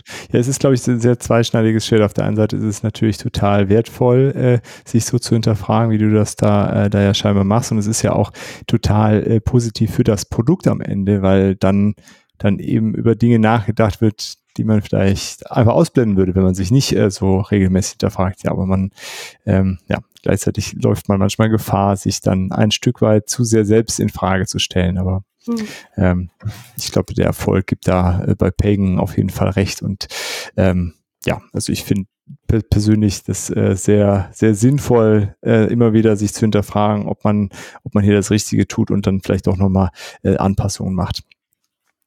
Ähm, äh, eben hattest du, Dennis, ja das mit äh, hier, hier Kosten und ist das nicht zu teuer und so. Äh, und Manu meintest dann, du hast im Grunde ganz äh, gestalterisch äh, freie Hand. Dann würde mich aber jetzt trotzdem noch mal kurz interessieren, inwiefern manchmal Dinge einfach auch, äh, je nachdem, auf was für ein Material dann nachher gedruckt wird, äh, inwiefern das eine Auswirkung hat. Ähm, ja, also es kommt so ein bisschen darauf an. Wir haben ja jetzt viel über Kickstarter beispielsweise gemacht. Ja. Und da haben wir es so ein bisschen in die Hände der Leute gelegt, wie äh, was, was für tolle Sachen wir quasi da anbieten können. Und äh, ja, im Grunde äh, ist ja von dem Material her, äh, allein Pagan hat ja ein total schönes Material, also dieses äh, Leinenfinish zum Beispiel auf den Karten ähm, die Box fühlt sich haptisch total schön an, hat so ein Embossing mit drauf und so. Und das konnten wir alles freischalten, dadurch, dass die Leute uns unterstützt haben. Mhm. Ansonsten sähe die Box wahrscheinlich ein bisschen anders aus und das Springmaterial ein bisschen anders. Wir hätten dann vielleicht keine Holztoken und sowas. Äh, die, die man ja jetzt durch die zweite Kampagne werden die dann auch zukaufbar sein. Das wollten wir unbedingt, dass das noch möglich ist, dass Leute sich die halt auch äh, außerhalb von irgendwelchen Kampagnen irgendwie kaufen können. Ähm, genau, das ist dann halt so ein bisschen abhängig von dem, was natürlich die Community einem dann sagt, äh, in ja. einer gewissen Weise. Da hören wir eh ganz viel drauf, was die Community sagt. Also einige von den, einige Karten beispielsweise sind wegen der Community entstanden. Zum Beispiel haben wir solche Overview-Karten für die Villager in dem Dorf, weil sich manche Leute ähm, haben halt das Feedback geäußert, dass äh, dass man die, diese Villager eben, dass ein Spieler einen Vorteil da hat, wenn er die von der einen Seite sehen kann und der andere mhm. nicht so gut. Und dann haben wir halt Karten erstellt, damit man, wenn man dann auf der anderen Seite eben sitzt, dass man sich die Karten nochmal ansehen kann. Das war dann okay. halt der einfache Weg und so weiter. Ja, genau. ja, wichtig so da auf die Sachen zu hören, auf jeden Fall. Äh. Und das meintest du gerade hier so Line-Finish dann auf Karten. Hat das irgendeine Auswirkung auf Gestaltung, äh, dass du vielleicht dann nochmal Farben anpassen musst, sondern vielleicht auf einem Line-Finish oder je nachdem, was für ein Material dann benutzt wird, die Sachen nicht so gut erkennen kann? Weil ja. gerade so Line-Finish ist ja manchmal, weil es nicht so eine glatte Oberfläche ist, äh, sehr kleine Strukturen gehen so ein bisschen unter oder so Reflexion von Sachen. Spielt das mhm. eine Rolle? Ähm, also wir, wir kriegen ja einen Proof und da mhm. gucken wir dann natürlich nochmal nach. Und hier und da musste ich zum Beispiel Farben eventuell nochmal anpassen, dass es nicht zu, zu duster wird. Okay. Ähm, das gerade beim, beim Cover ist es der Fall gewesen, zum Beispiel. Da bin ich dann nochmal heller geworden, ähm, damit, damit eben diese Schwarztöne nicht alles ersticken. Und da musste man tatsächlich in dem Fall selbst recht bunt sein. Also eigentlich sind die digitalen Files zum Teil wirklich sehr bunt und vieles davon schluckt der Druck dann nochmal ein wenig. Okay. Ja, also der braucht immer sein, sein bisschen Farbe. und ähm, ja, aber viel war tatsächlich nicht mehr zu äh, ändern. Vieles kam nämlich auch schon von der Produktionsfirma. Ähm, so, so ein paar kleine Sachen, zum Beispiel den Schwarzwert, dass der einen bestimmten Wert erreichen soll. Ähm, also da muss man auf Seamware K beispielsweise achten, dass man äh, hier, wir sollten am Rand äh, 100 äh, schwarz und 30 blau zum Beispiel einstellen und der Rest sollte null sein, damit das dann richtig rauskommt. Und das ist dann halt auch etwas, wo man dann sagt, okay, gut, gut, dass ich das jetzt auch weiß. Ja. Und so lerne ich auch von jedem Projekt zu Projekt äh, immer noch mal mehr, weil auch die Produktionsfirma mit uns kommuniziert und uns dann noch mal ein bisschen, bisschen sagt, was denn besser wäre, was man tut. Ja. Okay, also da hört dein, dein Job quasi nicht auf, sondern du musst bis, äh, ja, bis das Ding da ist, bist du im Grunde mit eingebunden und mhm. überall in Kommunikation und hat Einfluss im Grunde auf deine, deine Arbeit, ja. Ja, alles. Also ich habe jetzt auch die Daten, äh, die habe ich so oft nochmal gesichtet wegen äh, der Schrift oder wegen, wir haben ja die Proofs bekommen, da musste ich dann nochmal drüber schauen über alle 300 PDF-Files, wie viel das sind es ist sehr viel. Es ist, also das ist so eine Arbeit, äh, ich habe auch Layout gemacht, zum Beispiel für das ähm, Regelheft, äh, das bearbeitet beispielsweise, ähm, die ganzen Details und Informationen einbinden, das mache ich auch. Ähm, eigentlich so ziemlich alles, diese ganzen Werbegrafiken, obwohl ich da jetzt mittlerweile ein bisschen Hilfe habe, zum Glück. die habe ich eigentlich auch gemacht. Ähm, Kickstarter vorbereiten, diese ganzen Grafiken dort habe ich auch ja. alle gemacht. Äh, so dieses Ganze, was anfällt, irgendwo auch außerhalb des Spiels, da sitze ich halt auch mit dran. Die Spiel, äh, hier die, die Spielmesse beispielsweise auch. Mhm. Da ist auch ganz viel, eben müssen wir auch alles gestalterisch vorbereiten. Ja. Sitze ich auch wieder dran und mache Sachen.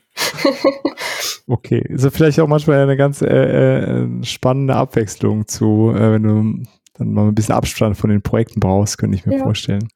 Ja, das stimmt. Gerade wenn man gestalterisch viel zeichnet in dem Moment, also wenn man zum Beispiel 80 Karten für Pagan zeichnen muss. Und ähm, äh, wenn man dann äh, mal auf was anderes draufgehen kann, dass man zum Beispiel jetzt mal ein Layout macht oder so, das ist mhm. ein kurzes Ausatmen. So, ah, okay, jetzt kann ich mal nach wochenlanger Arbeit daran mal was anderes tun. Diese Abwechslung äh, hilft schon sehr, um auch motiviert zu bleiben und auch mal wieder ein bisschen was, ja. was Neues zu haben. Wie Habt ihr dann so Unterstützung, weil wenn du diese Proofs da durchgehen musst, das stelle ich mir äh, ist äh, sehr schwierig vor, äh, nicht irgendwann den, den Wald vor lauter Bäumen nicht mehr zu sehen, dass man einfach Fehler nicht mehr wahrnimmt, weil man jetzt äh, das 250. PDF sich angeguckt hat. Wie, ja. wie geht ihr dann damit um? Ähm, also prinzipiell haben bei uns sehr viele Leute diese Proofs oder generell gucken sich sehr viele Leute diese Daten an. Ja. Ähm, dieses letzte Durchschauen habe ich jetzt alleine gemacht, weil ich genau wusste, welche Sachen, ähm, also wir hatten ja so ein paar kleine Errata-Fehler, die aber auch nicht großartig äh, schwerwiegend waren. Ähm, aber da habe ich dann nochmal sichergestellt, dass das wirklich diese, dass die überarbeitet sind, alle, dass alles richtig ist. Natürlich denke ich mir jedes Mal, wenn ich die, durch, die durchsehe, so, oh Gott, was ist, wenn ich jetzt noch einen Fehler finde? Ja. Was ist, wenn jetzt irgendwas doch übersehen wurde? Weil es können auch fünf Leute darüber gucken. das kann immer noch sein, dass da irgendwo was durchflutscht. Das ist unfassbar. Ich habe diese Daten auch vom ersten Printrun, Printrun habe ich so oft durchgeschaut. Ich habe die, also ich, ich verstehe einfach nicht manchmal, wie solche kleinen Dinge dann so, so irgendwie so ein, ein Symbol, was irgendwo mal unter, äh, äh, also nicht, nicht ganz richtig da war oder weiß ich nicht, halt solche Sachen. Ähm, ja, das passiert manchmal. Das ist bei so vielen Daten ist das tatsächlich dann doch mal der Fall, dass das, dass das durchflutschen kann. Aber generell teilen wir uns da ein bisschen Arbeit. Aber auch die Autoren haben zum Beispiel äh, oft über die Daten nochmal drüber geschaut. Und äh, generell alle, also ganz viele Leute. ich bin da nicht ganz allein mit. Aber ich bin natürlich dankbar, wenn ich es so wenig wie möglich machen muss, weil irgendwann wirklich werde ich wahnsinnig, wenn ich diese Daten nochmal sehen muss. Ja, verstehe. ja. Arbeitet ihr eigentlich sehr viel digital oder habt ihr so ein Büro, wo ihr alle sitzt äh, in Berlin? Oder also ja, nicht digital, sondern remote so. Ja. Äh, nee, wir, wir arbeiten aus ganz verschiedenen Ecken in Deutschland. Also ich bin in Berlin. Äh, ich habe noch ein paar Leute, die auch in Berlin sind, aber wir arbeiten alle von zu Hause aus. Ähm, der, der Sitz von Würmgold ist ja in Meine. Mhm. Da ist mein Chef, also der, der äh, äh, Alexander. Der Andreas wohnt irgendwo in Bayern. äh, und so haben wir äh, so quasi überall verteilt in Deutschland haben wir quasi. Und, und die Autoren sind ja aus Dänemark. Ja. Äh, also ja, ist äh, eine bunte Mischung. Aber es klappt eigentlich ganz gut. Wir unterhalten uns halt, äh, gibt ja genug Plattformen, ja. die das ermöglichen, dass man so auch digital arbeiten kann. Man trifft sich öfter. Ähm, aber es ist auch schön, das Team richtig zu sehen. Das kommt ja nicht so oft vor, und meistens äh, bei der Spiel dann eben einmal im Jahr. ja. Und äh, das macht schon ganz viel aus, finde ich. Also ich denke, es ist schon anders, wenn man mit Leuten direkt arbeitet und irgendwie ein direktes Gefühl für die Leute, Leute bekommt, weil ich glaube, vieles geht im Digitalen dann doch unter, so Mimiken, Gestiken, mhm. diese ganzen Sachen, einfach die Aura in einer gewissen Weise oder die, die Ausstrahlung, die eine Person hat. Ähm, ja, das ist nicht so ganz so vergleichbar. Aber es funktioniert gut. Also wir kommen gut klar. Alles ist eh digital, was wir erstellen. Und da kann man das ganz einfach rumschicken. Ja, habt ihr dann spezielle äh, Tools, um, weil also gerade so im Grafischen stelle ich mir vor, äh, habe ich so im, im, im Kopf, man hat so ein großes äh, Studio, äh, ein großes Büro, das ist lichtdurchflutet, überall hängen an den Wänden äh, die ausgedruckten Skizzen und man kann sich da so frei drin bewegen. Das geht ja digital dann vielleicht nicht immer so einfach oder wie, wie, wie fangt ihr sowas auf? Ähm, also ich denke mal, wir teilen einfach recht viel. Also ich, mhm. ich teile zum Beispiel viel vom Fortschritt einfach dann online ähm, in den entsprechenden Räumen, die wir dafür gestaltet haben, äh, dass ich dann einfach mal einen Screenshot hochlade oder sowas oder dass man auch darüber visuell kommuniziert, kommuniziert darüber, damit. Ähm, und äh, ja, auch, auch manchmal passiert es auch gerade, wenn viel getan werden muss, dass wir uns einfach äh, online treffen dann und einfach nebeneinander quasi arbeiten so äh, und keiner sagt so wirklich jetzt viel, sondern man ist einfach gemeinsam in, in einem Voice-Chat. und wenn man was zu sagen hat, dann sagt man was und äh, wenn man dann keinen Bock mehr hat oder abgelenkt wird, dann sagt man, okay, ich, ich gehe halt jetzt. und da geht man halt. Äh, das, das geht also auch. Also ja, es wäre natürlich auch sehr schön, wenn man eine Räumlichkeit hat, die so groß ist, dass man da auch all seine Spiele irgendwie aufhängen kann und so. Aber dann haben wir das in einer anderen Form irgendwie okay. in den Channels. Ja. Ja, spannend. Aber äh, ja, wenn es dann, ja, es gibt, wie du sagst, es gibt genügend Lösungen dafür und auch dieses, äh, man, man schaltet sich einfach zusammen, kenne ich auch äh, aus, aus meinem Job. Nennt, bei, bei, uns nennt sich das Mob-Programming. Mob-Programming. Das passt gut. Ich habe mir das erzählt und äh, ich versuche das auch ab und zu machen dann. Das ist, äh, ich habe auch einen Remote-Job meistens, also überwiegend Remote. Das, äh, ich kann das gut nachvollziehen, dass man manchmal so den, den Wunsch nach, nach äh, Büroatmosphäre dann auch äh, im, im digitalen Raum braucht. Ja, nicht nur ein unmittelbar äh, nützliches Meeting, sondern einfach nur miteinander irgendwie Nähe haben. Mhm. Ja, äh, ja, sehr spannend, wie ähm, also gerade so eine gestalterische Arbeit dann remote auch, äh, auch gut dann klappen kann, ne? wenn man, wenn alle sich darauf einlassen. Ja, wenn alle vor allem, also jeder ist von uns ja technisch irgendwie versiert und, und weiß ungefähr, also mhm. es ist jetzt keine neue Sache oder sowas für die meisten von uns. Für ein paar Autoren vielleicht ist es nicht immer ganz so einfach, aber es geht auch, also es funktioniert alles irgendwie. Gerade wenn man den Leuten dann eben erklärt, was man da macht. Oder wir haben auch Spieleabende auf unserem Community-Server beispielsweise. Die werden dann ja auch möglich dadurch so ein bisschen. Ja, also es geht irgendwie. ja, sehr cool. Ähm, ähm, ja, dann, dann vielleicht noch sowas, äh, also jetzt haben wir ja viele Sachen gehört, die, äh, die gut laufen und wie du das so machst. Gibt es denn so Sachen, wo du sagst, das, äh, das stellt dich immer wieder bei einem Projekt vor, äh, vor eine sehr große Herausforderung? Ähm, das ist eine gute Frage. Ähm, ich denke, manchmal, wenn ich so arbeite, muss ich ja quasi auf Knopfdruck kreativ sein. Mhm. Also ich muss jeden Tag acht Stunden kreativ sein können. Mhm. Und äh, jeden Tag irgendwie was zeichnen und jeden Tag was machen und mir Gedanken machen, äh, anderen Leuten helfen, wenn sie irgendwo feststecken oder Entscheidungen treffen, ganz viel. Und ähm, dieses Kreativsein, das ist etwas, was man dann irgendwann lernt. Dass man lernt einfach so zu funktionieren und dann macht man das. Ich denke, ähm, das ist tatsächlich eine Übungsfrage, aber man hat natürlich auch Tagesformen, wo das gar nicht funktioniert so richtig, wo man einfach mhm. mal einen Tag hat, wo man sagt, es funktioniert, also es, ist, es geht einfach nicht.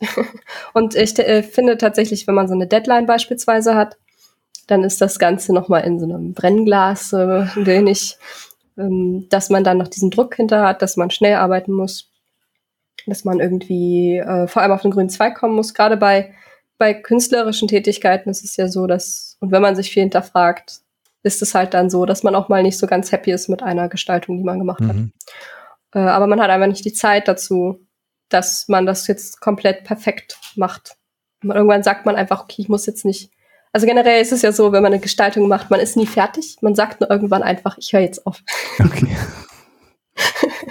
und äh, ich denke mal, ähm, ja, das ist manchmal so eine Herausforderung und äh, etwas, was mich natürlich manchmal auch ein bisschen, bisschen stört, dass dieser Druck dazu führt, dass ich dann manchmal eben äh, nicht hundertprozentig happy bin auch mit dem äh, mit mit mit einer kleinen Gestaltung, die ich da mache oder so. Und äh, aber ich denke, das das kommt dann zwangsläufig zustande, wenn man wenn man viel macht, wenn man viel zu tun hat und wenn man vor allem allein an so einem Projekt arbeitet. Erstmal bei Pagan war ich da ja im Grunde alleine dran erstmal. Mhm. Und jetzt habe ich ja viel Hilfe, was mir auch unheimlich viel Druck wegnimmt. Äh, und bei Pagan, ich meine, da haben wir also recht, recht viele Karten. Ich glaube, 400 sind im Spiel insgesamt. Und äh, für ein paar hatte ich schon dann Hilfe bekommen, was auch sehr gut war. Aber für die meisten, äh, ich weiß jetzt nicht, wie viele Gestaltungen es an sich sind, weil viele von den Karten sind gedoppelt. Aber ich glaube, das waren schon so weiß ich nicht, wie viele sind es dann? 200, um 200 okay. Karten werden es bestimmt sein. Ja. Eigentlich über, äh, ja, irgendwie sowas.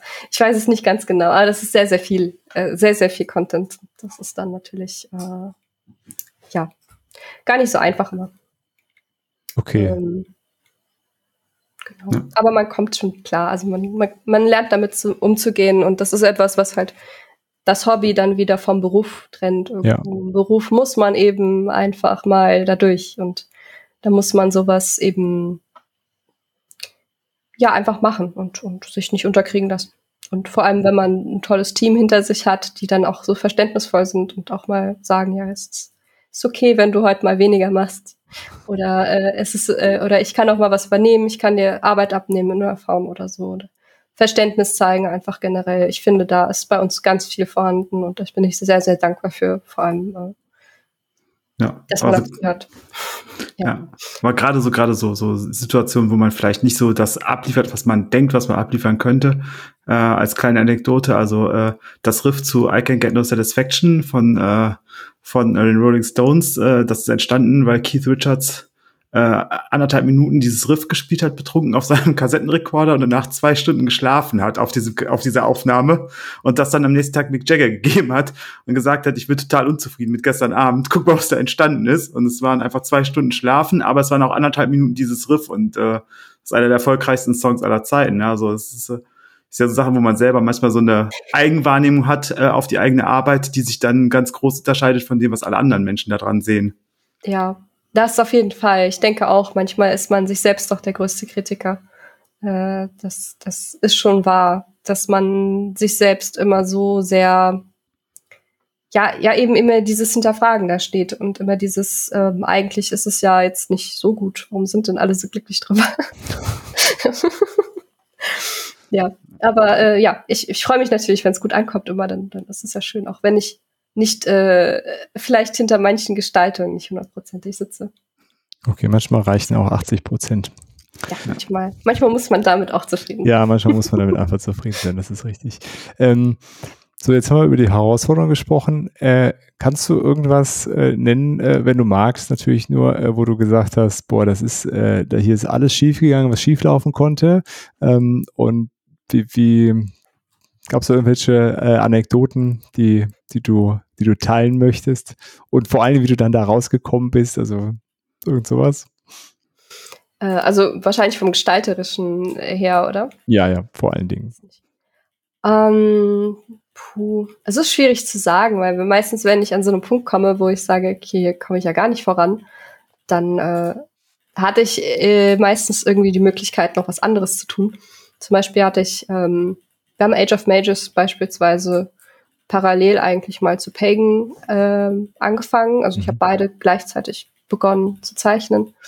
Und bei Age of Mages ging es so gar nicht voran irgendwie. Ich hatte keine ich habe eben diesen Faden nicht gefunden und das war sehr frustrierend. Ähm, und da musste was auch schnell entstehen irgendwie und dann habe ich einfach gemacht.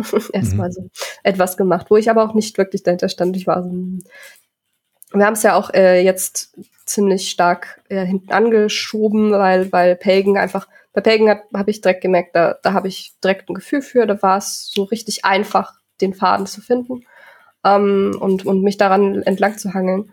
Und äh, ja, das war dann so eine Sache, wo ich dann ganz dankbar war, dass ich ähm, jetzt nicht nur auf mich auf Ages Mages ähm, stützen muss. Da war ich ganz froh, dass wir jetzt Zeit hatten, darüber nachzudenken, dass ich jetzt andere Leute habe, die auch anderen Input da reinbringen. Mhm. Und so haben wir jetzt eine Gestaltung, die ich total schön finde und wo ich sehr froh bin, dass wir eigentlich gewartet haben. genau, aber so richtige Katastrophen im gestalterischen Bereich, äh, die sind mir noch fern geblieben, würde ich sagen. Ähm, klar, es gibt hier und da mal andere Katastrophen, die passieren, so kleine Hiobsbotschaften, die immer mal wieder reinflattern. Aber man lernt auch damit irgendwie umzugehen und zu sagen, okay, neue Hiobsbotschaft, jetzt guckt man einfach, wie man es lösen kann und macht das Beste draus und dann macht man weiter. Okay. Also es geht immer irgendwie weiter. Ja, der Weg geht weiter. Genau. Dann hoffe ich, dass es dabei bleibt, dass gestalterisch da keine, äh, keine Riesenkatastrophen auf dich zukommen.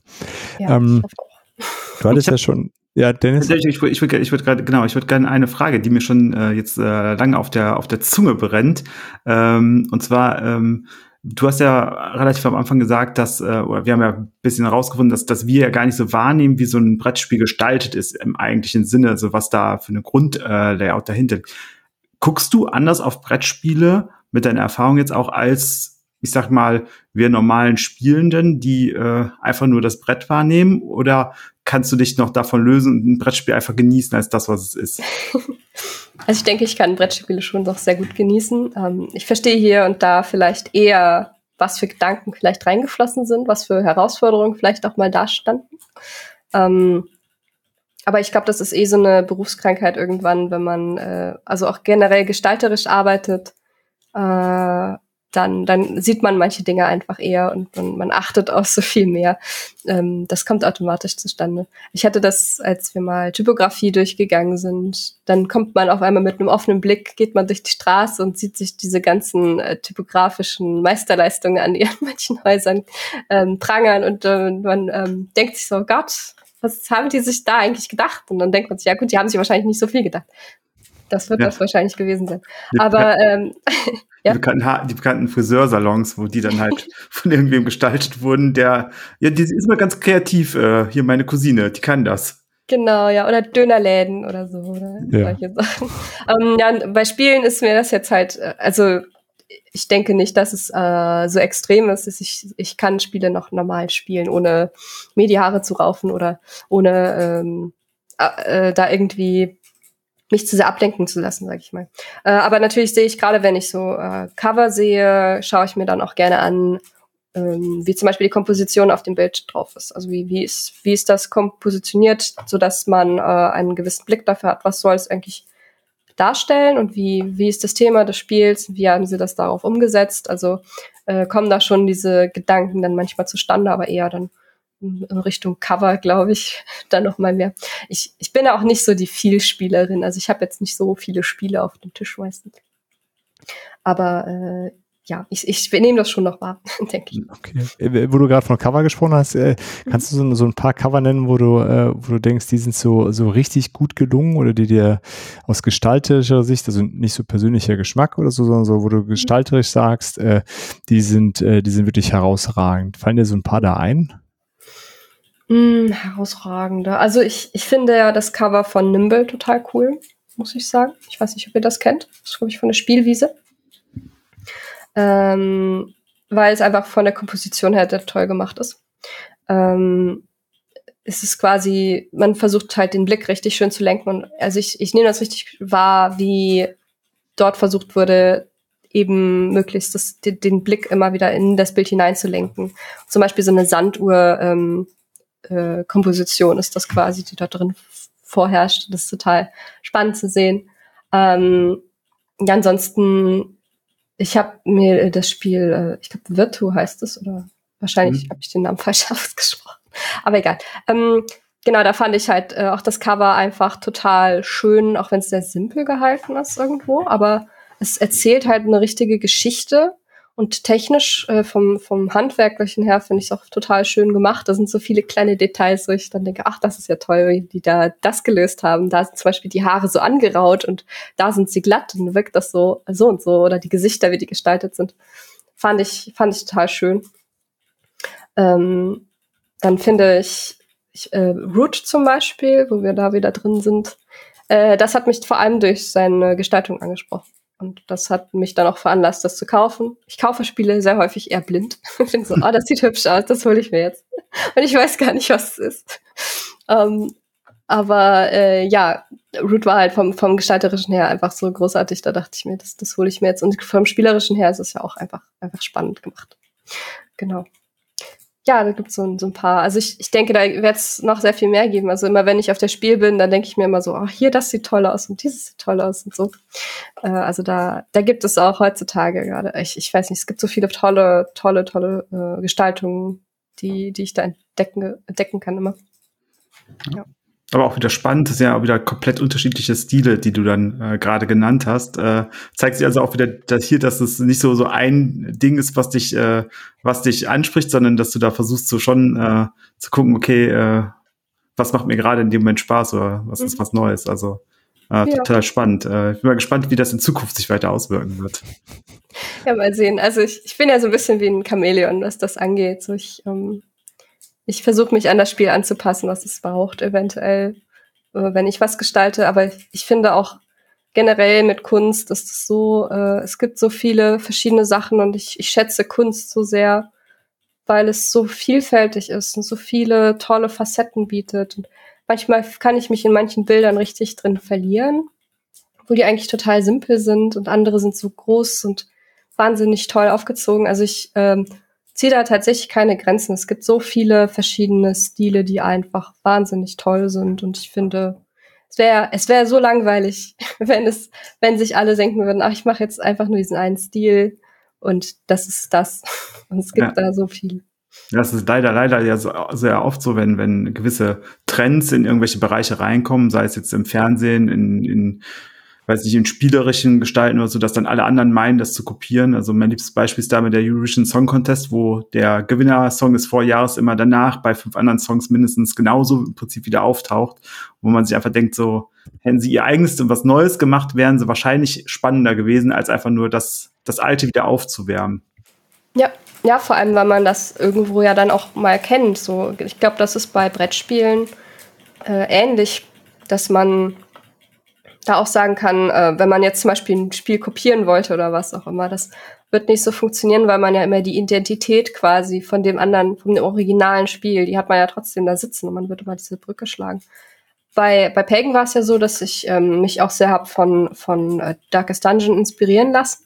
Und diese, also diese Brücke schlägt man tatsächlich sehr häufig. Ähm, weil, äh, klar, also es, man, man sieht schon so ein paar Parallelen darin, aber ich habe natürlich nur quasi diesen Stil angesehen. Ich habe ein bisschen analysiert, was sie da so gemacht haben. Und dann habe ich geschaut, äh, weil wir auch so ein bisschen schwerere Linien haben wollten und so ein bisschen so eine gewisse Atmosphäre haben wollten, aber ich wollte auch meinen eigenen, ich habe natürlich meinen eigenen Spin darauf gegeben, meine eigene Art und Weise, organische Formen da reingebracht und die Charaktere halt sehr äh, anders gemacht und ähm, mir auch von anderen ähm, Stilen mich da ein bisschen inspirieren lassen. Aber es ist immer sehr interessant zu sehen, wie die Leute dann direkt so sagen, ach, das sieht doch aus wie Darkest Dungeon. also es ist dann schon, schon interessant. Genau. Aber es ist immer so die, die Frage, so gerade wenn man sich viel äh, äh, Artworks auch anguckt, wenn man sich von etwas inspirieren lässt, so wo, wo schlägt man dann irgendwo eine Grenze, wo man sagt, das ist zu viel, das ist zu nah dran, das ist nicht mehr okay. Und das äh, finde ich, ähm, ja, es ist auch so ein schmaler Grad mhm. und, und ziemlich subjektiv natürlich in der Wahrnehmung. Ähm, genau. Aber ich denke, man kann sich gut inspirieren lassen von Filmen. Man sollte immer seinen eigenen Charakter drauf geben und ich glaube, für jeden Künstler ist das relativ einfach, immer seine eigene Art und Weise da reinzugeben. Ich denke, wenn man sich meine Spiele ansieht, auch wenn sie sehr unterschiedlich sind vom, von der Art und Weise her, äh, von, von den Stilen vermeintlich her, wird man doch erkennen, dass die Formsprache eigentlich recht nah beieinander liegt. Ähm, die Art und Weise, wie ich Charaktere gestalte beispielsweise es gibt da so ein paar Dinge, wenn man ein geübtes Auge hat, wird man erkennen, also diese Grundzüge von einem Künstler erkennt man immer irgendwo. Also ist das eigentlich, Entschuldigung, das ist eigentlich ja die höchste Auszeichnung, dann, wenn es nicht so einfach ist bei dir, dass, dass dann, wenn dann jemand kommt und sagt, ach, das hat doch die Maren gemacht, das Spiel. Das, das muss ich noch erleben, dass man einfach sagt, so, das, ach, das hast du doch auch gemacht und das hast du doch auch gemacht, ohne ähm, auf die Packung so hinten drauf zu schauen, sondern das direkt so zu sehen, das wäre natürlich Wahnsinn. Ähm, ich glaube, ich verstecke es ganz gut. ähm, es kann auch natürlich nachteilhaft sein, wenn man, ähm, wenn man da so vielseitig ist oder sich so viele andere Inspirationen sucht, kann es nachteilhaft sein in, in dem Sinne, dass man nicht so schnell erkannt wird, dass man quasi gefühlt keine Identität hat. Ähm, weil es gibt ja auch viele Künstler, die einen Stil fahren und das ist ja auch völlig in Ordnung ähm, die dann damit erfolgreich sind und von denen man direkt sieht, das ist dieser Künstler. Das ist das. Das, das, das erkennt man einfach. Und ähm, das ist halt auch sehr praktisch, um so eine Identität sich zu schaffen. Ähm, und ich weiß nicht, ich habe einfach, ich habe nicht so viel Spaß daran, nur das eine zu machen. Ja, und ich, also ich verstehe, was du meinst, aber ich glaube, gerade jetzt für äh, für dich als in einem Verlag äh, profit, also ist es für den Verlag gut, äh, ich meine, äh, Leader Games mit Root, die haben sich halt explizit dazu entschieden, alle Spiele sind von Kevin Feige in seinem Stil und sehen alle gleich aus, äh, mehr oder weniger. Ähm, das ist auch, auch cool, aber ich glaube, insgesamt ist es schon äh, gerade in der heutigen Zeit von Vorteil, wenn, wenn du jemand bist, der, der das sehr breit fächern kann. Also äh, also weil so, sowas wie, wie bei Leader Games kommt halt nicht so oft vor, dass das, mhm. weil da ist ja alles aus einer Hand mehr oder weniger. Und mhm. äh, dann kommt dann noch das Design von Cole Worley dazu, wo sehr, sehr viel äh, auch aufeinander aufbaut. Und das ist selten der Fall, dass das so zusammenpasst. Deswegen mhm. finde ich es eigentlich eher schön, wenn, wenn der Verlag äh, auch gestalterischen Spektrum aufspannt und nicht nur äh, äh, spielthematisch oder spielmechanisch. Daher mhm. Auf jeden Fall. Äh, ja, wird die Identität schon noch kommen, glaube ich. Ja, ich denke auch. Also ich, ich habe ja, ich, ich weiß ja, was ich gestalte. Und wie gesagt, ich denke schon, dass man in den Grundzügen immer den ja. Künstler daran erkennen wird. Ähm, aber äh, ich, ich bin eigentlich auch recht froh drum, dass ich so vielseitig sein kann, dass ich mir so viele verschiedene ähm, Stile ausdenken kann oder die irgendwie so vereinen kann, eine neue, eine neue Sache. Äh, weil dadurch ja, diese Vielseitigkeit bringt ja auch dem Spiel was, also den Spielen, die wir entwickeln. Mhm. Und wenn man immer das Gleiche macht, läuft man, glaube ich, die Gefahr, dass man irgendwann, irgendwann hat man es halt so oft gesehen. ja. Also das ist, glaube ich, auch so was, wenn man immer nur eine Sache oder eine Art und Weise gestaltet, werden die Leute vielleicht ein bisschen dem überdrüssig. Oder vielleicht ist es dann so ein quasi alter Hut, in Anführungsstrichen. Äh, Strichen. Äh, womit ich natürlich nicht sagen will, dass das halt, dass diese Artists irgendwie da was falsch mitmachen oder so. Es ist halt einfach die Wahrnehmung von den Leuten, die das konsumieren. Im Grunde, irgendwann sieht man es halt äh, häufiger und dann ist es vielleicht nicht mehr so spannend. Ja. ja. Das ist auf jeden Fall ein Aspekt, der, äh, der bedacht werden muss. Aber wo wir gerade so bei, äh, bei anderen äh, Künstler äh, und Künstlerinnen sind, gibt es so ein, so ein paar, wo du sagst, also vor allen Dingen aus der Brettspielszene, vielleicht gibt's also es gibt bestimmt auch noch so ein paar andere, aber vielleicht so gerade aus der Brettspielszene, wo du sagst, die, ähm, die sind eine besondere Inspiration für dich oder da deren Arbeiten findest du besonders äh, faszinierend, äh, wie, wie die an Sachen rangehen. Äh, gibt es da irgendwelche Leute? Mm, also generell lasse ich mich ja von allen möglichen Artists inspirieren. Also es ist schwierig zu sagen, dass es nur von der Brettspielindustrie. Ja, okay, ja. Also es gibt ja zum Beispiel ähm, ja so ein paar ältere Artists natürlich, also historische Künstler, die die ich total großartig finde, wo dann natürlich wieder Caspar David Friedrich äh, einmal genannt werden darf.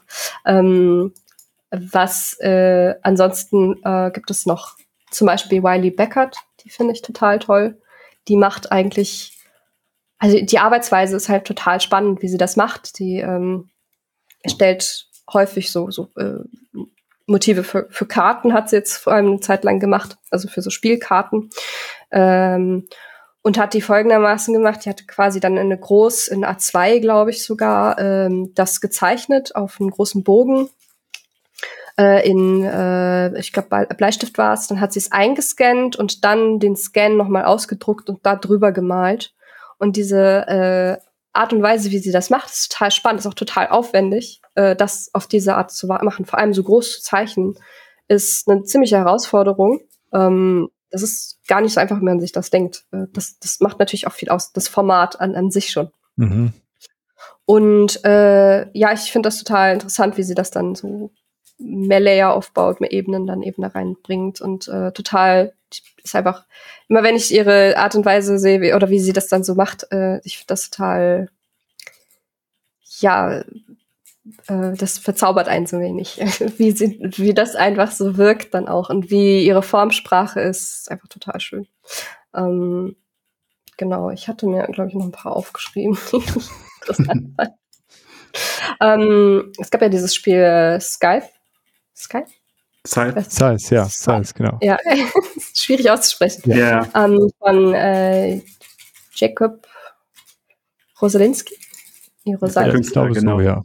Genau, ja. Namen sind eine tolle Sache. Ich kann sie mir nicht merken und nicht aussprechen. Aber äh, ja, jedenfalls fand ich dieses Spiel, das ist mal so rausgestochen ähm, von, von dem Artworks her. Finde ich total schön, schön gemacht, noch dieses Thema. Ähm, also ich, ich finde das, äh, ich finde das auch sehr, sehr, sehr schick.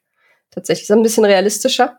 Mhm. Ähm, und ein bisschen düster natürlich auch. Und ich finde aber dieses, dieses, dieses Front-Artwork, äh, ich meine, das war ja so ein so ein Mac mit so einem Feld davor und so ja, Bauern. Das, das, der Mac genau. ist ja im genau. Hintergrund, also das, genau. das Feld steht im Vordergrund. Genau, genau. Ja, das ist halt dieser Kontrast, der so extrem ist. Das finde ich total, total spannend.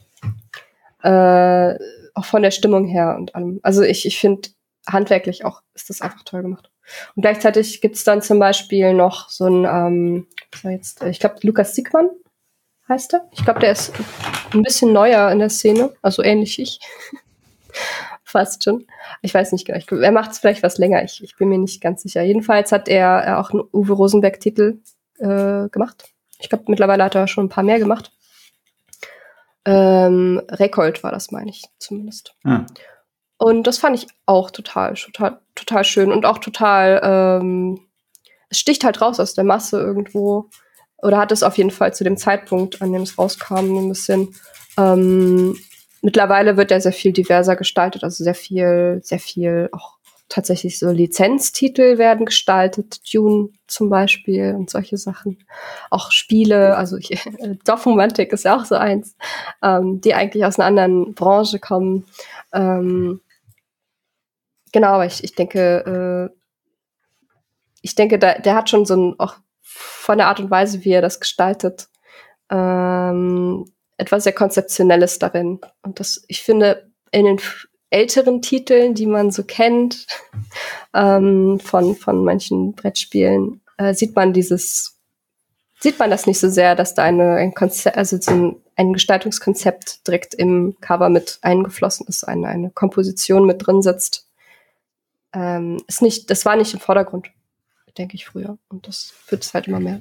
Mhm. Ich sehe, ich sehe gerade von Lukas Siegmann, ist ja sowohl Reykholt als auch, so wie es aussieht, äh, Nova Luna. Und die beiden ja. Cover sind ja komplett unterschiedlich. Aber also gerade auch Nova Luna ist ja total spannend, weil diese vier Farben, um die es geht, sind ja auch zentraler Punkt des Covers.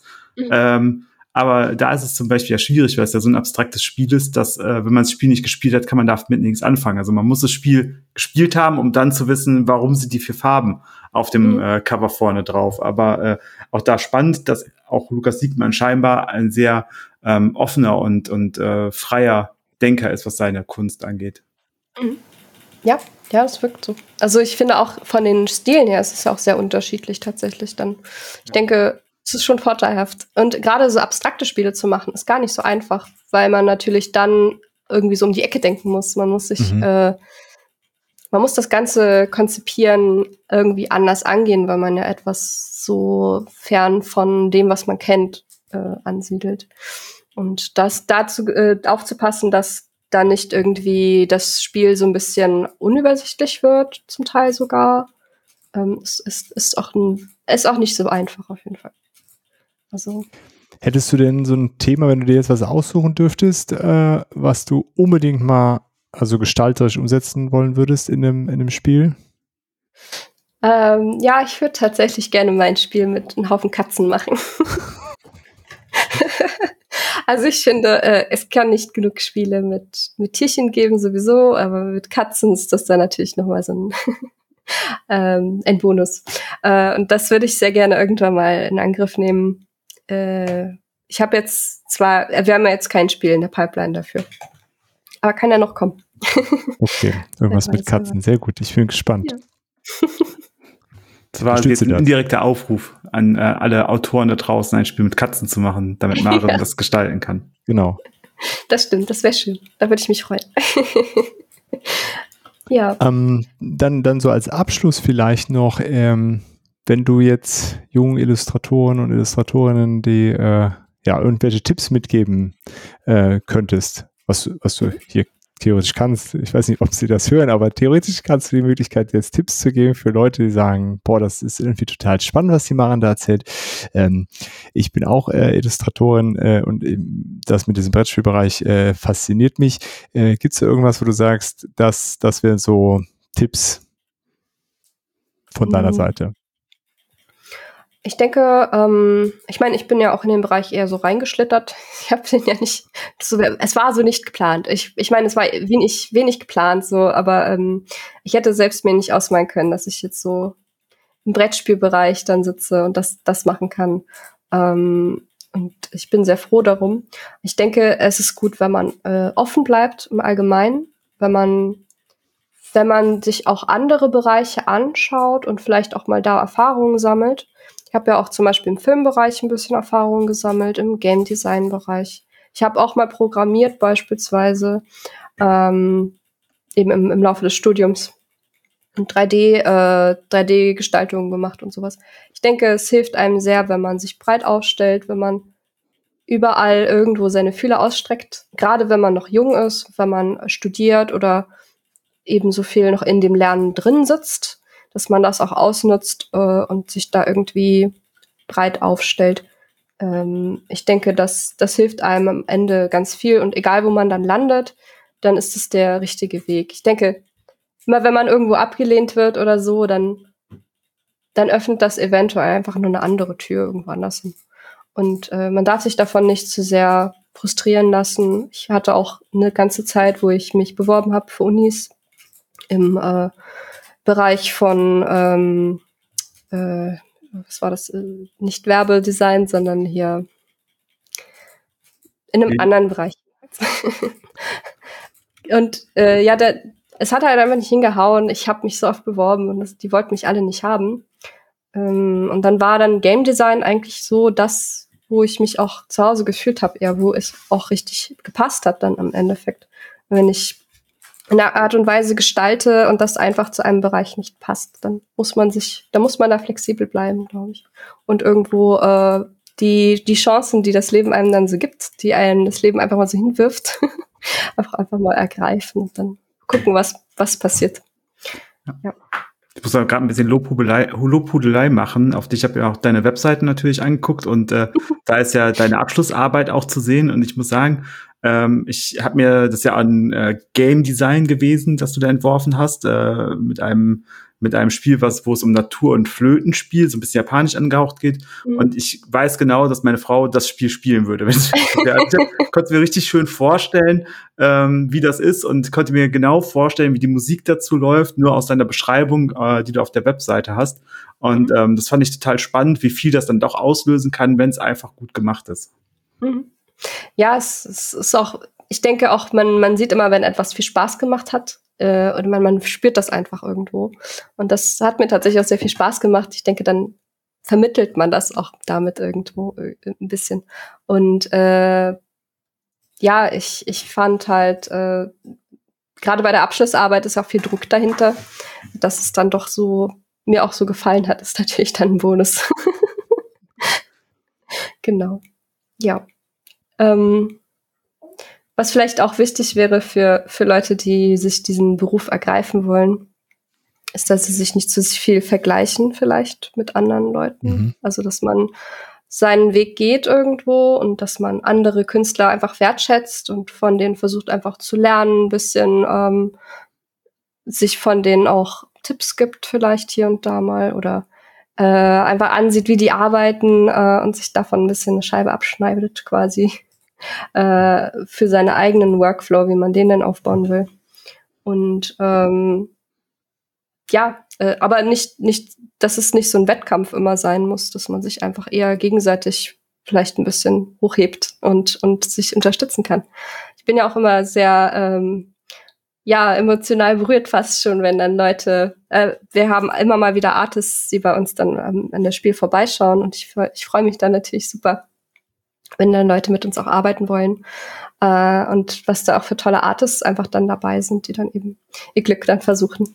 Und äh, ja, ich finde das, ich finde das großartig und ich gebe da auch super gerne dann meine, meine Gedanken dazu. Und äh, ich denke dann, äh, ich würde mich auch super freuen, wenn ihr einfach, äh, ja, dann eben Projekte eben bekommen und, und da erfolgreich sind und das alles klappt für die. Das ist halt, ich glaube, das ist das Schönste, wenn man sich gegenseitig da so ein bisschen pusht und unterstützt und ja. Das, äh, dem kann ich nichts hinzufügen. Das äh, kann ich, ja, das finde ich auch sehr gut. Ähm, sollen das vielleicht die Schlussworte sein, Maren? Oder haben wir irgendwas, haben wir irgendwas vergessen, was, äh, was wir dich nicht gefragt haben, was du unbedingt loswerden wolltest und die ganze Zeit darauf gewartet hast, dass wir fragen und wir es nicht getan haben? Das ist eine gute Frage. Äh ich glaube, wir haben eigentlich ziemlich viel abgedeckt. So, ähm, ich, ich denke, wir sind da an ganz viele Facetten rangegangen.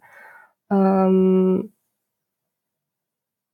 ja, ich, ich denke mal, äh, ich weiß nicht, habt, habt ihr noch irgendeinen eine irgendwas, was, was ihr vielleicht denkt. Ich, ich, bin mir nicht sicher. Nee, also ich habe alles Mögliche, was ich, äh, wie, wie, gesagt, ich habe ja eingangs schon gesagt, mich äh, äh, interessiert diese, diese gestalterische Aspekt äh, ähm, des Preis Brettspiele ähm, mhm. sehr und ich äh, habe mich sehr gefreut, äh, da äh, ja dich viele Sachen fragen zu können heute und alles, was mich auf jeden Fall interessiert hat, habe ich gefragt. Dennis, hast du irgendwas, was du noch nicht gefragt hast? Nö, brennt ja noch was auf der Zunge.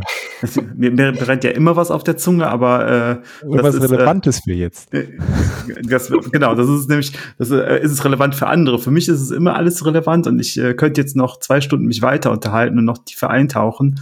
Aber ich äh, bin der Überzeugung, dass wir, äh, dass wir von dir super viele spannende Einblicke gekriegt haben und äh, also äh, dem spricht ja nicht entgegen, wenn jetzt äh, die Menschen da draußen sagen, ihr habt so viele Bereiche noch nicht, ihr habt doch das nicht gefragt, ihr habt noch nicht das nicht gefragt, dann müssen wir einfach nochmal schreiben und uns absprechen, dann muss noch mal ein zweites Mal wiederkommen, wenn es dann da so viele Fragen offen geblieben sind.